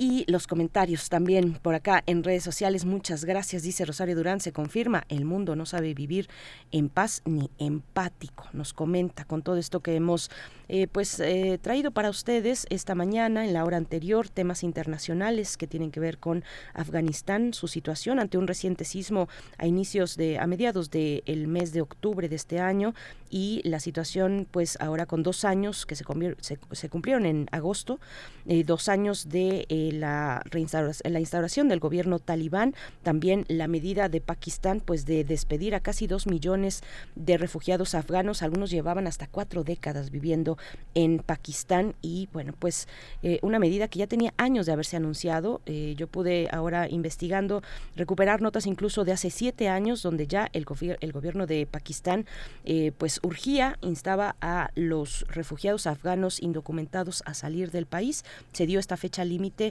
recientemente que fue el día de ayer precisamente y vemos las caravanas, el éxodo de casi dos millones de personas afganas pues saliendo de Pakistán. Hablamos también en la hora anterior del conflicto en el Cáucaso de Nagorno-Karabaj, pues este, este conflicto que también está ahí y donde el, pues el éxodo armenio se ha visto, eh, armenios viviendo, que vivían, eh, eh, que era su hogar, Nagorno-Karabaj, mm, este enclave caucásico en el Cáucaso y bueno, pues ahora regresan se van, se van a Armenia. Esa es una parte de la situación de lo que ocurre en el mundo, Miguel Ángel. Sí, muy, muy, muy interesante tener la visión de todos estos expertos, los contextos que nos dan, nos dan sentido a, a una, a toda una, una serie de imágenes que están en la en los bestsellers, quienes leen bestsellers traducidos o en inglés, la visión anglosajona, la visión británica, la visión norteamericana de todo este conflicto, lo que da, lo que da el cine, ¿no? Digamos que el centro de una película como la que me refería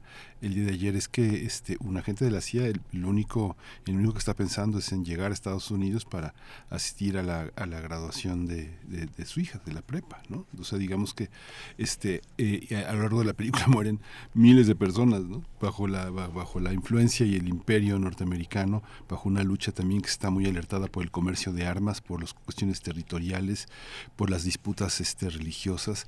Es tremendo, tremendo todo lo que no, no alcanza uno a entender porque no tiene uno el contexto suficiente para darse cuenta uno que está uno en manos de una, de una ideología muy tóxica. ¿no? Sí, conflictos también. Eh, eh, que, que, están alentados eh, en la eh, pues en la cuestión de los recursos naturales de cuestiones digamos de, de, ese tipo y cuestiones geopolíticas con esta con la mira a la, riqueza natural de distintos países sobre todo pues en la mira de países de lo que llamamos occidente y pues que están ahí también em, protegiendo sus propios intereses bueno, pues eh, sigan comentando en redes sociales. Nosotros vamos ya con la poesía necesaria. Es hora de poesía necesaria. Pues me da mucho gusto, mucho gusto de verdad compartir con ustedes esta mañana poesía de nuestra querida Verónica Ortiz, periodista, escritora, que cada viernes, ustedes lo saben, si nos escuchan frecuentemente, cada viernes ella nos hace una recomendación literaria desde el Fondo de Cultura Económica y en esta ocasión pues toca compartir una muestra de su escritura. No nos va a recomendar eh, eh, algo de otros autores, sino hasta mañana.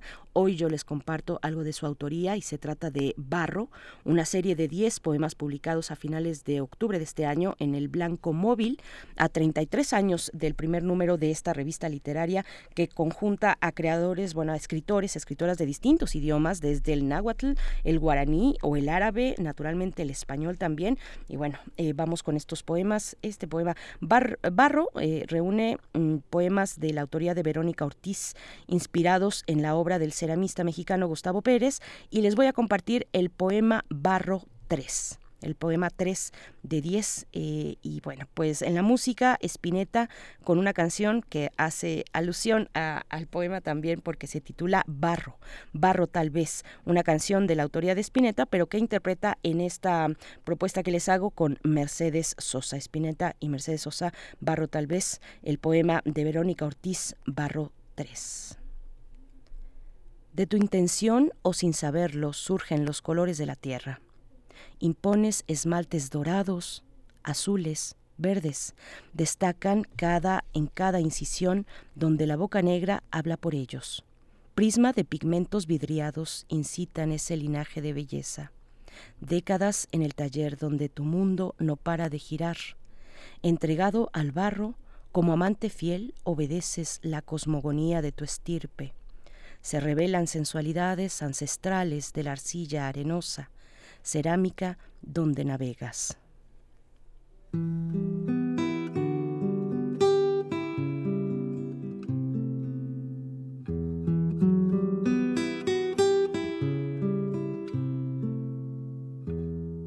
Si no canto lo que siento,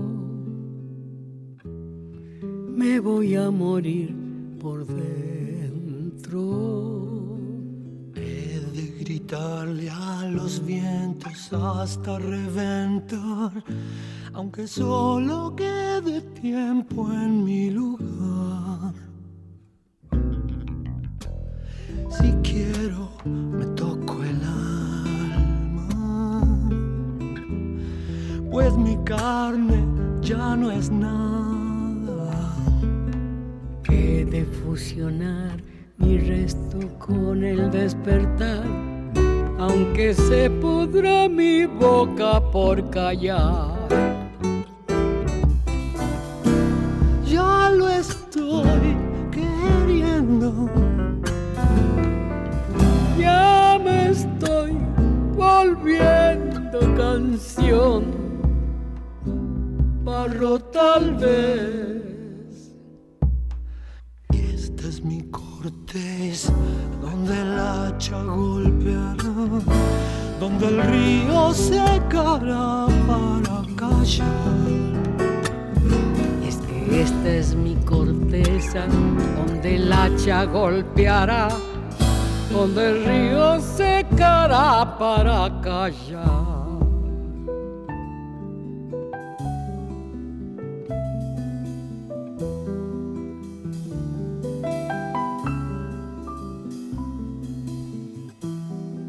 Ya me apuran los momentos.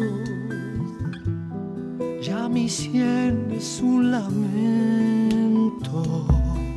Mi cerebro escupe al final del historial, del comienzo que tal vez reemprenderá. Si quiero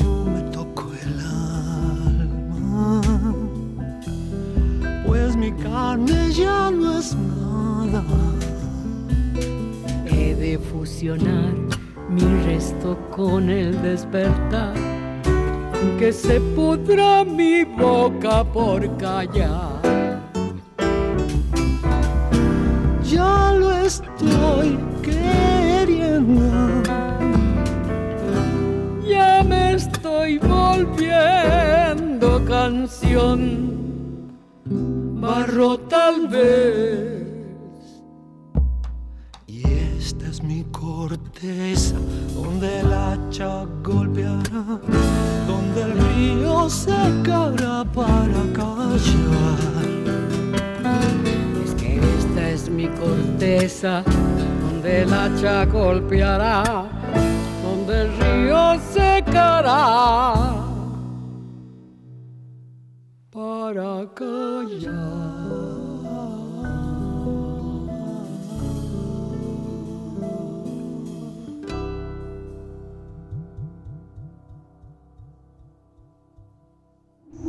Primer movimiento. Hacemos comunidad con tus postales sonoras. Envíalas a primermovimientounam.gmail.com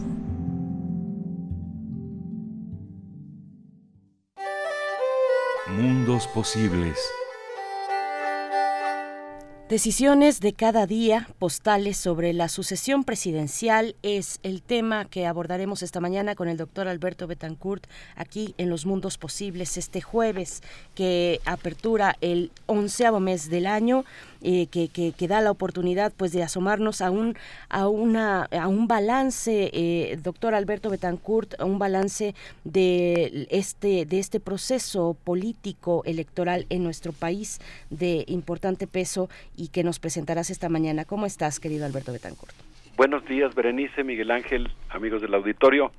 Pues cómo queda la cabina, me imagino yo resonando, ¿no? Después de esta poesía de Verónica Ortiz, a quien le mandamos un saludo cariñoso y, pues eh, la música de Luis Alberto Spinetta, eh, estos estos brotes de estos del esmalte del barro, eh, realmente son muy buen contexto para entrar a un tema que pues yo pienso que es que es importante para todos, que se está discutiendo en las mesas del país, en las escuelas, en los ejidos, en los centros de trabajo, en los clubes deportivos, que tiene que ver con el tema de la sucesión presidencial, Berenice. Así es, sí, Alberto Betancourt. Pues un, un fenómeno así de esta naturaleza y tan amplio, un fenómeno político, por dónde entrar, cuáles son las aristas a destacar, al menos en los pocos minutos que, que tenemos de este espacio y que seguro se replicarán más adelante porque esto pues va empezando, aunque ya lleva varios meses, pero va empezando realmente em, de manera formal el proceso electoral. Pues a, mí me gustaría comenzar diciendo que entramos en un momento muy especial, muy complejo, de sucesión presidencial, yo quisiera centrarme hoy en particular en la relación entre el actual presidente Andrés Manuel López Obrador y la actual coordinadora para la defensa de la Cuarta Transformación, Claudia Sheinbaum Pardo, y me gustaría iniciar mi reflexión evocando el hecho de que el día viernes 8 de septiembre el presidente Andrés Manuel López Obrador afirmó en una conferencia mañanera que escuchó y atendió todas las inconformidades de Marcelo Ebrard antes de que arrancara el proceso interno de Morena.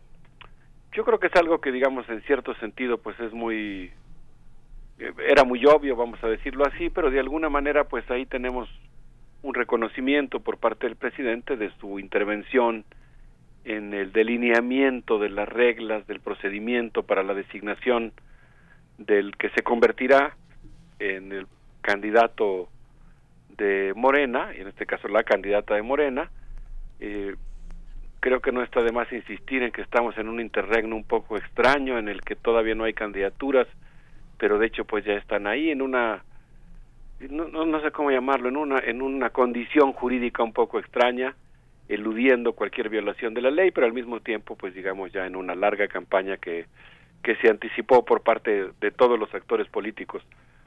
El presidente Andrés Manuel López Obrador eh, aceptó entonces públicamente su intervención en el proceso de selección de Morena, que como habíamos mencionado antes, pues fue delineado el día 5 de junio, en aquella ocasión histórica en la que él como, digamos, gran constructor de imágenes políticas, eh, salió con su propio, llevando su propio paraguas, bajo la lluvia eh, del Palacio Nacional para encaminarse al restaurante El Mayor y asistir a una reunión con los gobernadores para lo que ahora sí yo creo que podemos con toda propiedad eh, afirmar lo que en su momento era una hipótesis, atajar la pues el intento de Marcelo Ebrar en aquel momento por imponer ciertas reglas al proceso interno.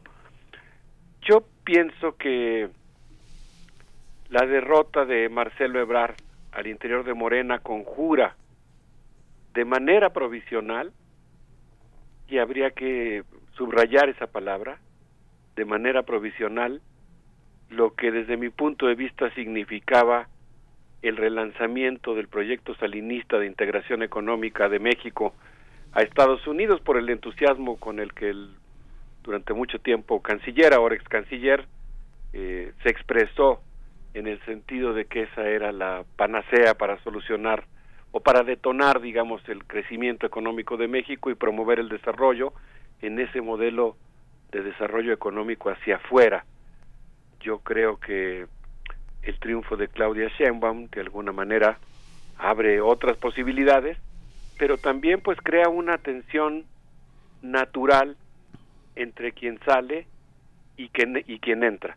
digamos que pues, pues obviamente lo que vamos a ver en, en los próximos en las próximas semanas, en los próximos meses, a reserva, insisto, en que estamos todavía en una etapa previa a la postulación propiamente de, de la candidatura y desde luego pues en espera de todo lo que pueda ocurrir en la campaña con otras fuerzas políticas yo no diría yo no le llamaría de oposición sino del viejo régimen eh, a reserva de eso pues habrá un proceso de renovación de liderazgos que desde mi punto de vista pues eh, va a ser interesante va a ser complejo eh, por más terzo que eventualmente pudiera ser pues implica una un cambio de estafeta y eso va a significar muchos reacomodos internos que pueden abrir buenas posibilidades, pero también generar algunos problemas. Berenice, Miguel Ángel. Sí, muy, muy, muy interesante la postal, pero muchos, muchos prejuicios, muchas cosas que son de alguna manera cosas muy, muy prejuiciosas en torno a la relación eh, de docilidad y de servilismo de una,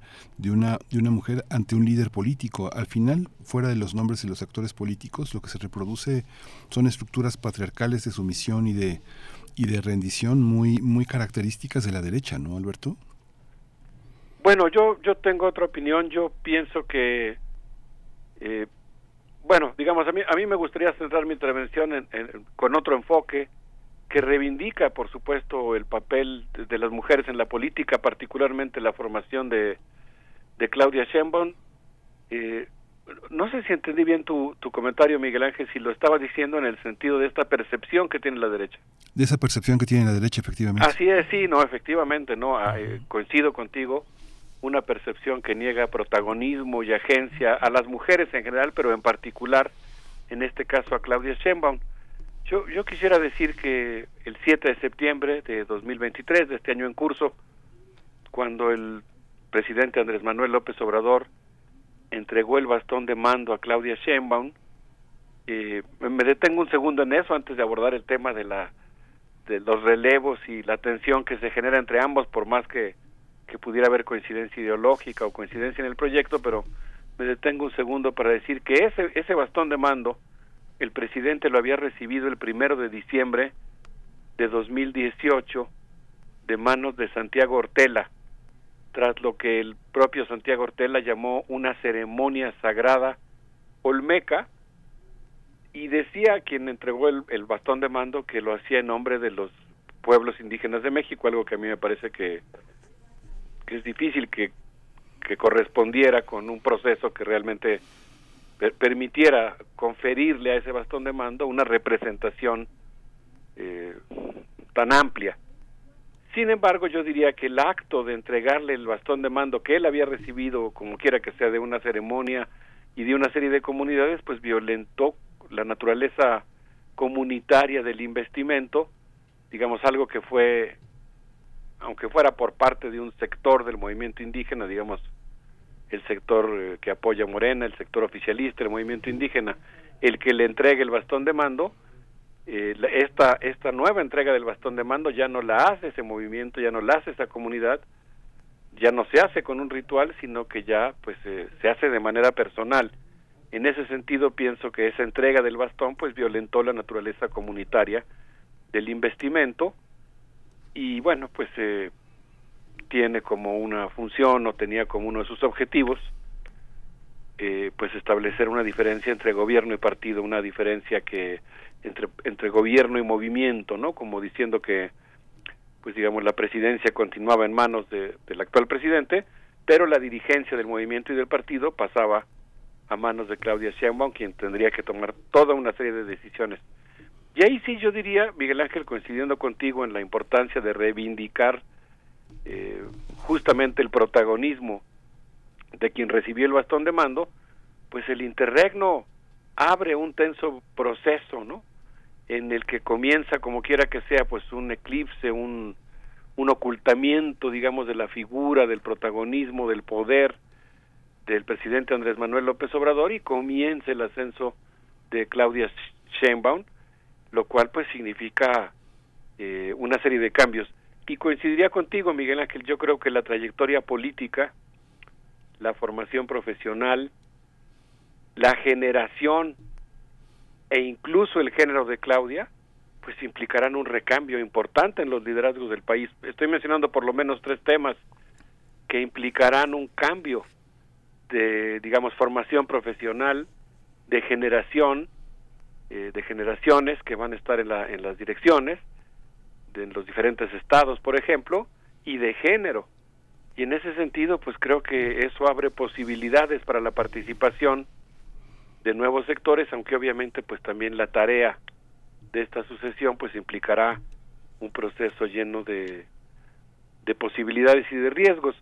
Claudia Sheinbaum es licenciada en física, maestra y doctora en ingeniería energética por la UNAM, es investigadora titular B en el Instituto de Ingeniería, reivindicó, ha reivindicado en muy diferentes momentos, pero lo hizo de manera particular en la novena conferencia de Claxo la importancia de la ciencia con compromiso social, de tal manera que yo creo que hay muchos rasgos que apuntan a que evidentemente pues el, el liderazgo del presidente Andrés Manuel con, con su complejísima personalidad, con su habilidad política, pues ahora va a ser sustituido por otra eh, personalidad política, con otros rasgos, con otra personalidad y simplemente pensando, aunque no de manera exclusiva, en lo que son los estilos personales de gobernar, pues evidentemente va a haber una transformación.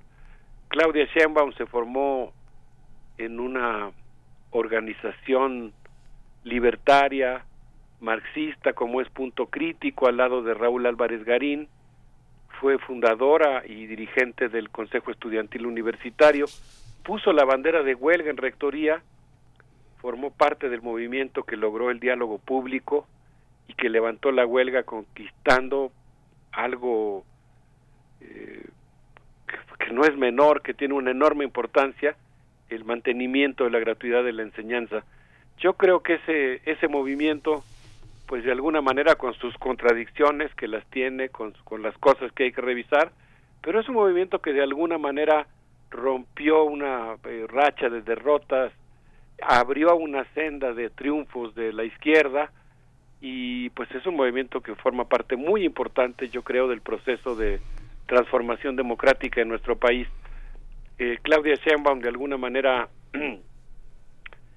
fue de alguna manera por mérito propio sin lugar a dudas pero impulsada por José Barberán militante también de Punto Crítico conocido como el matemático de Andrés Manuel que fue quien la propuso como secretaria de Medio Ambiente eh, un cargo en el que ella pues eh, hizo una serie de propuestas encaminadas a mejorar por ejemplo la calidad del aire en la ciudad pero que posteriormente eh, se vieron, pues de alguna manera, metidas en una camisa de fuerza sus tareas cuando se le encomendó la construcción del segundo piso. Pues habría mucho que decir, pero yo coincido contigo, Miguel Ángel, en el sentido de que, pues, eh, sin lugar a dudas estamos hablando de una eh, mujer con una amplia formación política, con un pensamiento propio, y justamente en ese sentido, pues creo que va a ser muy interesante ver cómo se van cómo se va desenvolviendo ese proceso de, de, renuevo del liderazgo al interior de Morena y con todas las fuerzas políticas y con la sociedad.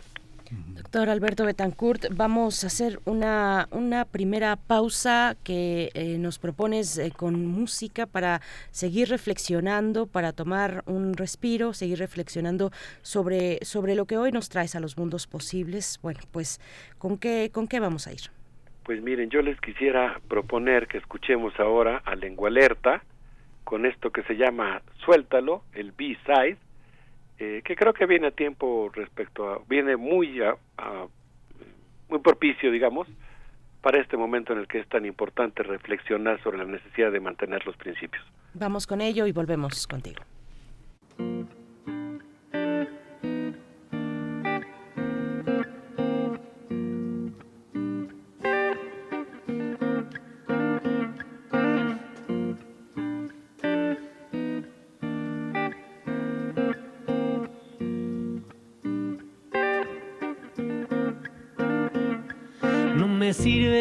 Sirve no ver los ojos de mi gente, no me sirve vivir en el ático de mi mente, no me sirve dominar, no me sirve tener dueño, no me sirve si no se está alineando con mi sueño, no me sirve Si a mí me hace daño, no me sirve no afinarme a la voz de mis hermanos. No me sirvo si a mí yo no me amo y no sirvo yo si no estoy sirviendo al ser humano. Cantamos para manifestar lo que anhelamos, alquimistas que con nuestros versos materializamos. Habrá cadabra, somos cantadores que hilvanamos diferentes realidades con lo que verbalizamos. Soñamos y no hay quien detenga las visiones que creamos. No existen fronteras para lo que imaginamos. Esto sobrepasa cualquier regla, ley o límite geográfico y si no con música lo derribamos. En movimiento estamos y a cada paso dado el horizonte vislumbramos. Pero mientras más avanzamos, parece que nunca llegamos al destino del eterno viajero y lo disfrutamos destino del eterno viajero y lo disfrutamos. No me sirve no ver los ojos de mi gente, no me sirve vivir en el ático de mi mente, no me sirve dominar, no me sirve tener dueño, no me sirve si no se está alineando con mi sueño, no me sirve si a mí me hace daño, no me sirve no afinarme a la voz de mis hermanos, no me sirvo si a mí yo no me amo y no sirvo yo si no estoy sirviendo al ser humano. Soltar es el camino más liviano, soltar para no seguir como un esclavo encadenado. Soltar las cuentas pendientes con el pasado, soltar toda la vida, la muerte andando a nuestro lado, soltar como la hoja que en el viento va dejándose llevar, soltar para sentir la ligereza y volar, soltar sin tener pánico a la fragilidad, soltar nada de seguro en este mundo, eso es soltar presuposiciones, soltar preocupaciones, soltar la idea de que hay mejores y hay peores, soltar las opiniones que tienen de mí los reflectores, soltar la ruta enferma de los opresores, soltar las armaduras para que el alma pura, soltar las ataduras, las internas dictaduras, soltar toda moldura que limite la cordura, soltar es la cura pa' mi miedo a las alturas. Soltar esa es la cura pa' mi miedo a las alturas. No me sirve no ver los ojos de mi gente. No me sirve vivir en el ático de mi mente. No me sirve dominar. No me sirve tener dueño. No me sirve si no se está alineando con mi sueño. No me sirve si a mí me hace daño. No me sirve no Estamos escuchando a Lengua Alerta todavía resonando en el 96.1 Radio UNAM. Nos encontramos con el doctor Alberto Betancourt. Decisiones cada día. Así titulas. Decisiones cada día postales sobre la sucesión presidencial y hablábamos de el perfil de la trascendencia de la solvencia política eh, académica naturalmente también eh, de un trabajo de toda la vida de eh, Claudia Sheinbaum que ahora encabeza los trabajos por la consolidación de la cuarta transformación como le han llamado de alguna manera con estos eufemismos pero con mucho fondo también detrás doctor Alberto Betancourt. Sí, Berenice, yo escogí la canción de Lengua Alerta porque me parece que este es un momento en el que es muy importante mantener los pies en la tierra, eh, mantener muy sólido, eh, muy sólidos los principios, eh, mantener vivos los ideales y sobre todo yo diría sortear las tentaciones. Ya habrá oportunidad en otro momento de hacer un balance del papel de, Claudia en la jefatura de gobierno que asumió desde el 5 de diciembre de, de 2018, una tarea política prometeica, básicamente prometió y en buena medida cumplió una ciudad de expansión de derechos, un impulso muy fuerte a la cultura, eh, enfrentó de alguna manera, al menos en un primer momento, con mucho mayor intensidad que en uno segundo, a la mafia inmobiliaria, le tocó enfrentar la pandemia, un reto gigantesco, sufrió el descalabro electoral de 2021. También tiene algunos puntos polémicos con los que yo sería crítico, amplió el periférico, afectó a las chinampas de Xochimilco, no pudo eludir una confrontación con un sector de comuneros de San Gregorio, que eso pues, es algo que ahí habrá que después que platicar, porque ahí, ahí pasó algo que, que no tuvo un desenlace feliz desde mi punto de vista, de, para nada, más bien eh, incluso lo contrario. Eh, primero frenó y después pactó con la empresa que construyó Mítica y pues logró abatir la inseguridad. Pero yo creo que en cuanto fue nombrada coordinadora de la defensa de la cuarta transformación, pues inmediatamente tuvo enfrente grandes retos, la búsqueda de la unidad, la, la pequeña, lo que yo creo que fue a final de cuentas una pequeña crisis por la salida de Marcelo, que pudo haber sido mucho más fuerte, la formación de los comités estatales, la designación de candidatos a gobernadores y en eso quisiera yo concentrarme. Creo que ahora el proceso no es de ninguna manera un proceso terso en el que simplemente fue investida por el liderazgo de Andrés Manuel, sino que ahora viene la construcción de Claudia como la figura central del movimiento eh, que encabeza la cuarta transformación.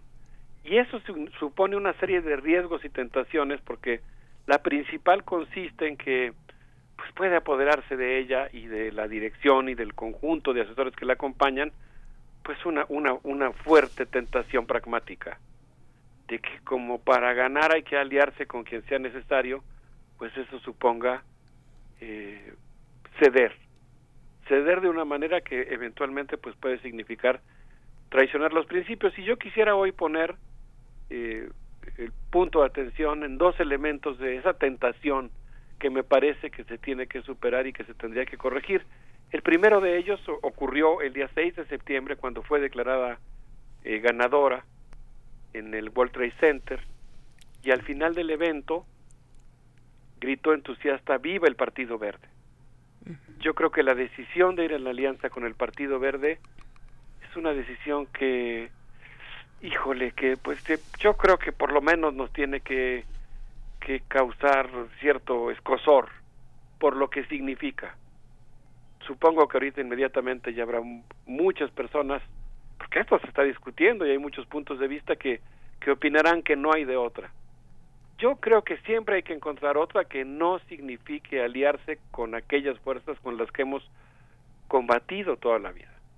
Y la segunda tentación que yo mencionaría, que me parece que hay que superar, pues tiene que ver con el hecho de apoyar la candidatura de Omar Hamid García Harfush para jefe de gobierno de la Ciudad de México.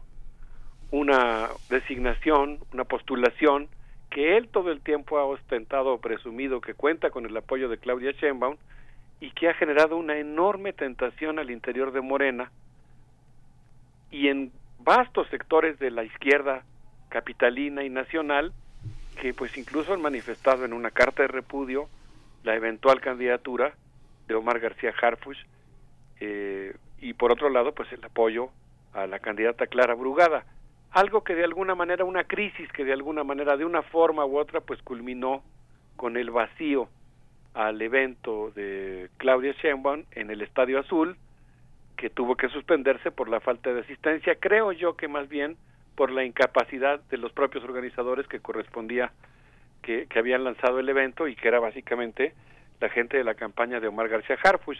Hay una carta que está circulando, eh, Miguel Ángel, esa carta, si quieres hago referencia brevemente, eh, entre otras cosas, eh, es una carta ampliamente firmada por centenares de intelectuales y dice básicamente que se oponen a la candidatura de García Harfuch porque consideran que no debe ser, yo comparto la, el contenido, no debe ser un candidato de las izquierdas al gobierno de la Ciudad de México, su candidatura, dice la carta, podría ser innecesaria, peligrosa y dañina para los proyectos progresistas, porque aunque él no es responsable de lo que hicieron su abuelo, el secretario de Defensa Marcelino García Barragán, quien también fue gobernador de Jalisco por el PRI durante eh, durante un momento, y su padre Javier García Paniagua, quien fue director de la Dirección Federal de Seguridad, y según la Comisión de la Verdad sobre la Guerra Sucia en el estado de Guerrero,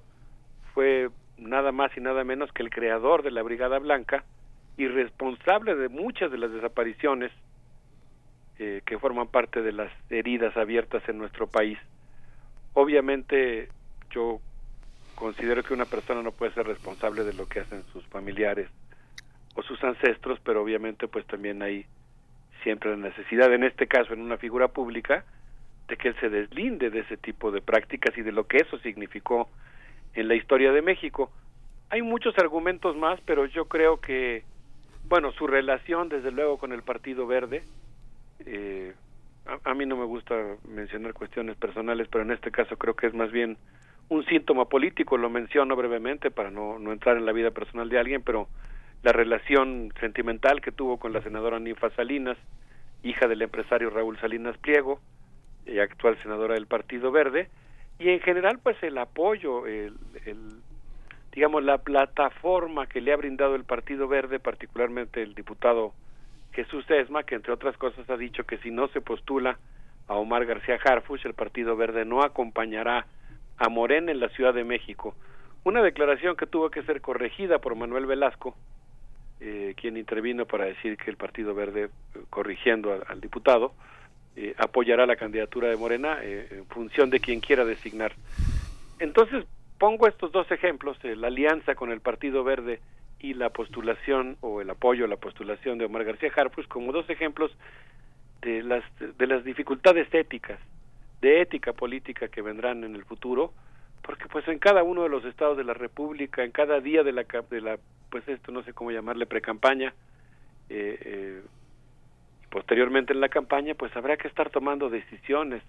Creo que ha habido una muy acertada en general que ha consistido en convocar a diversos sectores hay una intensa actividad que creo que no se vio en el caso de la candidatura anterior, la de Andrés Manuel, de formación de comunidades, de sectores que están elaborando pues una especie de plataforma de gobierno que eventualmente podría convertirse después en un plan nacional de desarrollo.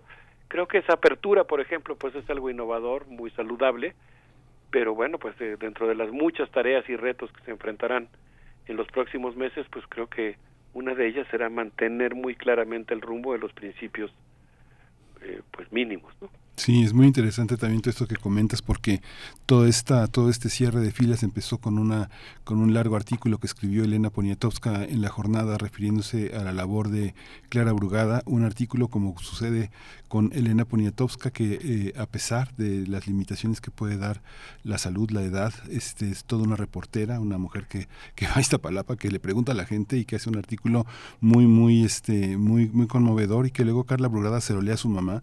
Y ayer Ayer en Patriotismo, ayer en, este en Patriotismo 229 hizo se, se, pasó el documental de Mario Mandujano, fue muchísima gente, este estuvo presentado por por justamente por Clara Brugada, por Sabina Berman, por Pedro Miguel, por Jesús Ramírez, por Epigmenio Ibarra, por este Pedro Moctezuma, se reunió muchísima gente.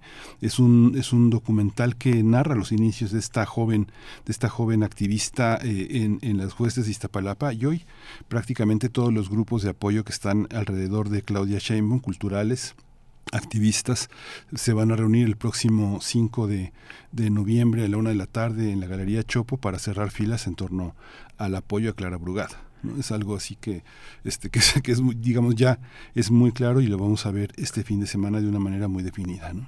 Sí, completamente de acuerdo. Yo creo que la historia política de Clara Brugada, sus inicios en el movimiento urbano, particularmente en una colonia con tanta historia como es San Miguel Teotongo, pues la convierte en un perfil completamente distinto al de Omar García Harfuch, ¿no? Un, perfil de una mujer que pues viene del movimiento urbano, que tiene la experiencia de estar militando y teniendo puestos públicos relacionados con el hecho de pensar y resolver los problemas de la ciudad con hacer trabajo a ras de tierra.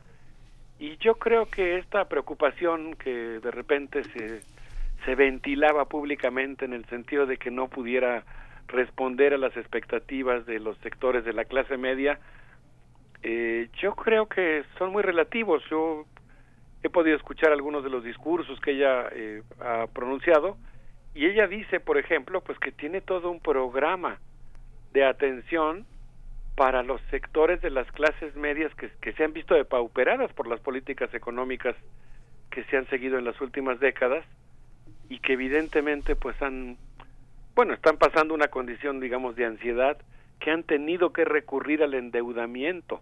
Hoy buena parte de esos sectores eh, de ingresos altos o que tenían ingresos altos, pues han tenido, viven con las tarjetas al full y sacan otra tarjeta de crédito, están siempre en una condición de, de una ansiedad extrema por el endeudamiento para mantener su nivel de vida y creo que la que la visión no solo de Clara sino del movimiento que viene atrás de ella del, de la digamos de las organizaciones políticas pues es, es un movimiento que, que tiene eh, alternativas o que ha pensado soluciones también para ese tipo de sectores. Y por ejemplo pues también para hacer frente a la especulación inmobiliaria no eh, una de las medidas de gobierno que a mí me pareció muy prudente de Clara Brugada aquí en Iztapalapa fue justamente el hecho de que su primer bando de gobierno fuera prohibir que se construyeran nuevas unidades habitacionales mientras no se resolviera el problema del agua o se garantizara el abasto de agua. Entonces, pues eh, coincido contigo, creo que tanto el repudio a la candidatura de, de Omar García Harfuch pues, por el perfil eh, de su persona.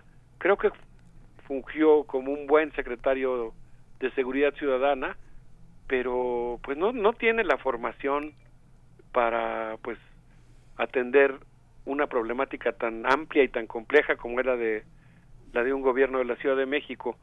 Yo creo que afortunadamente la exigencia del INE de que de las nueve gobernaturas eh, cinco tienen que ser para mujeres abre la posibilidad de que probablemente el día de mañana o en la próxima semana se hiciera un anuncio que pudiera eventualmente favorecer la candidatura de Clara Brugada.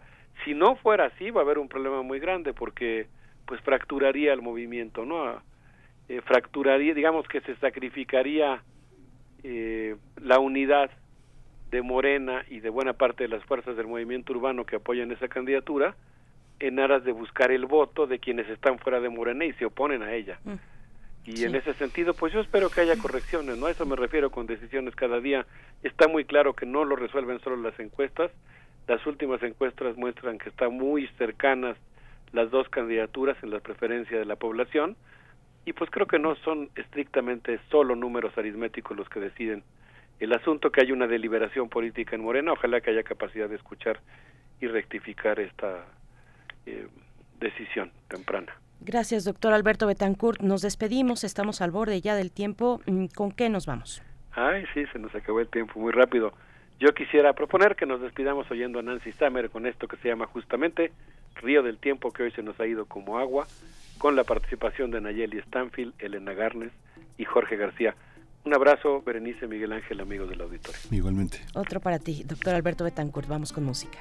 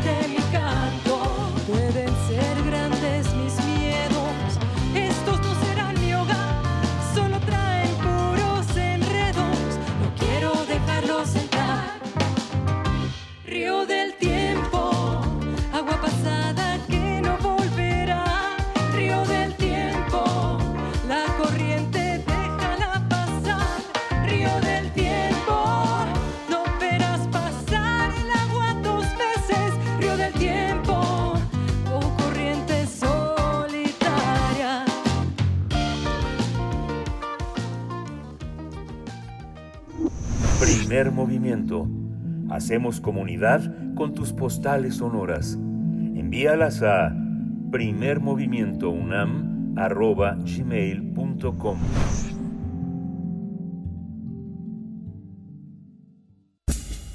Libertad. Seguridad. Salud. Identidad. Alimentación. Libre desarrollo de la personalidad. Educación. Pensar nuestros derechos humanos. Saludamos con gusto esta mañana a Jacobo Dayan, director del Centro Cultural Universitario Tlatelolco, el conflicto en Medio Oriente, eh, de nuevo, porque seguimos observando desde acá, eh, bueno, tanto, tanto movimiento, entre ello la renuncia del alto comisionado de la ONU que dijo, eh, Craig eh, dijo, se trata de un caso de genocidio de manual, lo que está ocurriendo en, en Gaza. Jacobo Dayan, buenos días, ¿cómo estás? ¿Qué tal? Buenos días, Berenice Miguel Ángel, ¿cómo están? Jacobo, muy bien, con muchas ganas de escuchar esta intervención porque es muy muy importante esta esta reflexión. Sí, me parece que digo, estamos presenciando la barbarie, ¿no? Eh, como en tantos otros conflictos, ¿no? Digo, el tema de la invasión rusa a Ucrania pues ya ni siquiera alcanza los medios. Pero bueno, en, en esta ocasión, ante el brutal ataque de Hamas y, y esta respuesta también criminal por parte de, de Israel, eh, pues nos pone de frente qué hemos logrado hacer como humanidad para tratar de contener la barbarie, ¿no?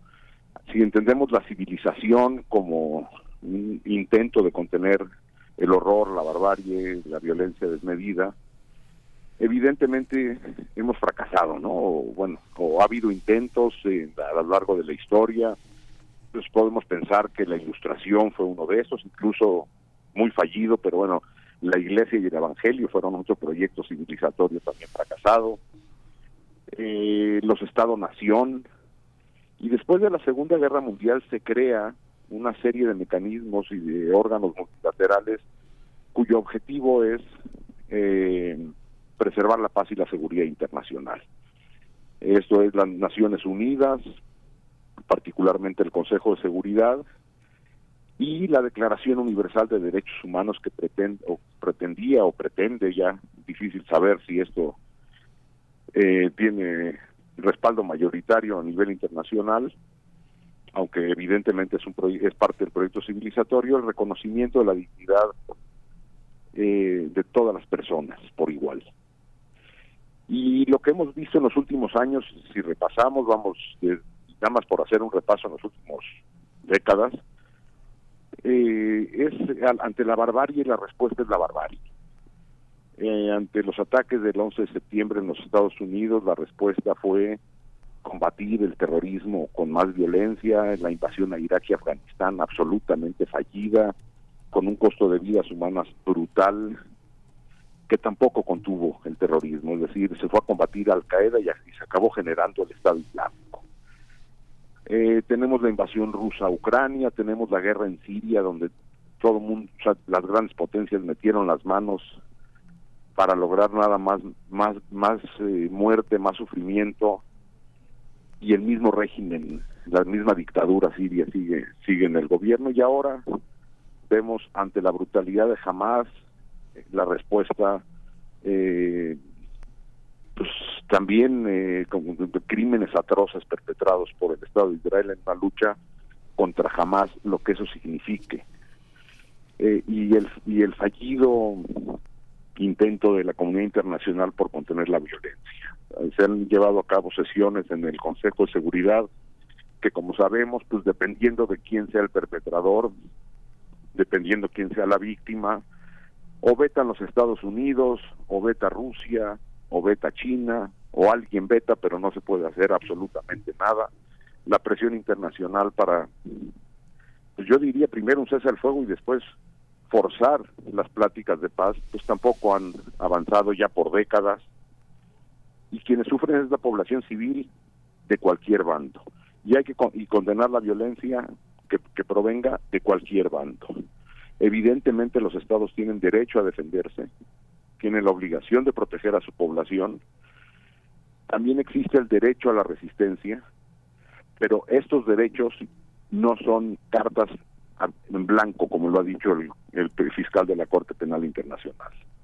Hay normas que se tienen que seguir, el derecho internacional humanitario que protege a civiles, instalaciones civiles, y todo esto es pasado por alto y lo que tenemos es una comunidad internacional incapaz, una Corte Penal Internacional que también fue creada para llevar a juicio a los máximos responsables de los peores crímenes perpetrados en la humanidad, los crímenes de guerra, los crímenes de lesa humanidad, el genocidio. Tiene una investigación abierta para el caso de Medio Oriente de Palestina desde 2018 y tampoco han terminado su investigación ni han eh, presentado eh, órdenes de aprehensión, como lo hicieron eh, rápidamente en el caso ruso. Recordar que se eh, lanzaron órdenes de aprehensión contra Putin y algunos otros funcionarios por los crímenes brutales de guerra perpetrados en territorio ucraniano. Y en el caso de Medio Oriente ha sido demasiado lento. Entonces me parece que la reflexión de fondo, además de condenar la violencia, de ser testigos de, la barbarie, y parece ser que hay una sed de de violencia es como humanidad el proyecto ha fracasado o está fracasando o está moribundo, ya no sé ni en qué términos eh, plantearlo. Pero si la solución a la violencia es más violencia, eh, evidentemente esta violencia en Medio Oriente solamente generará más violencia. En, eh, en, el caso de Gaza hemos visto la violencia de manera recurrente cada algunos años vuelven a, vuelve a haber violencia, vuelve a haber ataques, unos culpan a otros y bueno, más allá de filias y fobias, me parece que tendríamos que estar reflexionando sobre el proyecto civilizatorio. Pues digo, a nosotros como ciudadanas, ciudadanos de a pie, pues nos, nos, queda casi nulo el, margen de maniobra, pero estamos ante esto. Me parece que es un fracaso más de las instancias multilaterales, de la justicia como solución, de la diplomacia, del diálogo, de las sanciones eh, económicas como alternativa a la violencia, pero no, estamos en una sede de, violencia que pues, solamente traerá más dolor y más sufrimiento, miles y miles de víctimas civiles absolutamente inocentes, eh, bajo argumentos de uno y otro lado completamente absurdos. Jacobo Dayan, eh, ¿ves tú la posibilidad de que ante la inoperancia manifiesta que hemos visto en estos días, cuando urge, urge que se detenga el fuego en, en Gaza, eh, ante la inoperancia que, tienen instancias como, como la ONU, eh, como el Consejo de Seguridad para detener de manera efectiva las grandes violaciones a derechos humanos, se avisora, puedes ver tú en el panorama una reformulación de una institución como esa eh, que cada vez pierde pues más la, la esperanza de que pueda ser efectiva en este tipo de casos? Pues mira, la ONU, pues como tal, es la suma de los estados, ¿no? Vamos, no es de que tenga una independencia absoluta, es la suma de las voluntades de los estados. La historia lo que nos dice es que solamente después de grandes, enormes tragedias, digo, la última es la Segunda Guerra Mundial, que obligó a la reformulación de lo que había, que era la Liga de las Naciones, para crear la Organización de Naciones Unidas, es decir, solamente después de ese tipo de violencia, es que parece que la humanidad se pone de acuerdo. Entonces, yo veo complejo, a menos de que haya una presión que hoy no veo por dónde, eh, obliga a los, sobre todo a las cinco grandes potencias, Rusia, China, Estados Unidos, Francia, Gran Bretaña, que son quienes tienen pues, eh, en sus manos eh, la reforma de Naciones Unidas, eso pueda caminar. Eh, la cuestión de los recursos es importante. ¿Quién da más, digamos, no? ¿Quién dota en mayor medida de recursos para que se sostenga una instancia internacional como esta, pensando en los Estados Unidos? Bueno, lo, dejo ahí en el panorama de este desastre que estamos que estamos presenciando en tiempo real. Jacobo Dayan, muchas gracias como siempre. Nos mantenemos atentos y ojalá podamos seguir contigo este hilo, este este momento de la historia donde, bueno, se ha abierto ya el paso por unos momentos el paso de Rafa al sur de Gaza, el limítrofe con Egipto, con el desierto del Sinaí, para que saliera de Gaza, pues tanto ciudadanos de otras nacionalidades, hay una mexicana incluida, y también gazatíes que requieren atención inmediata médica. Eh, gracias, Jacobo, Jacobo Dayan. Gracias a ustedes, abrazo. Muchas gracias. Hasta pronto, gracias. Bueno, vamos con el tiempo muy encima en esta mañana que podría ser, podría eh, haber sido tranquila, pero no. Estamos con todos estos temas acompañándoles. Gracias. Nos despedimos con música a cargo de Natalia Lafourcade. Silencio. Con esto nos vamos. Este... Ay, nos aventaron, nos atropelló la música. Nos despedimos, esto fue el primer movimiento. El mundo desde la universidad.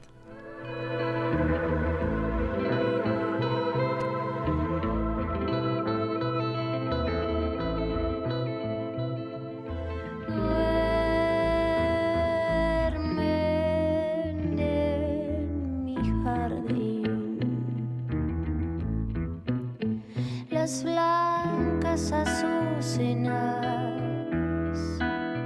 los nardos y las rosas. Mi alma muy triste y pesarosa. A las flores quiere ocultar su amargo dolor.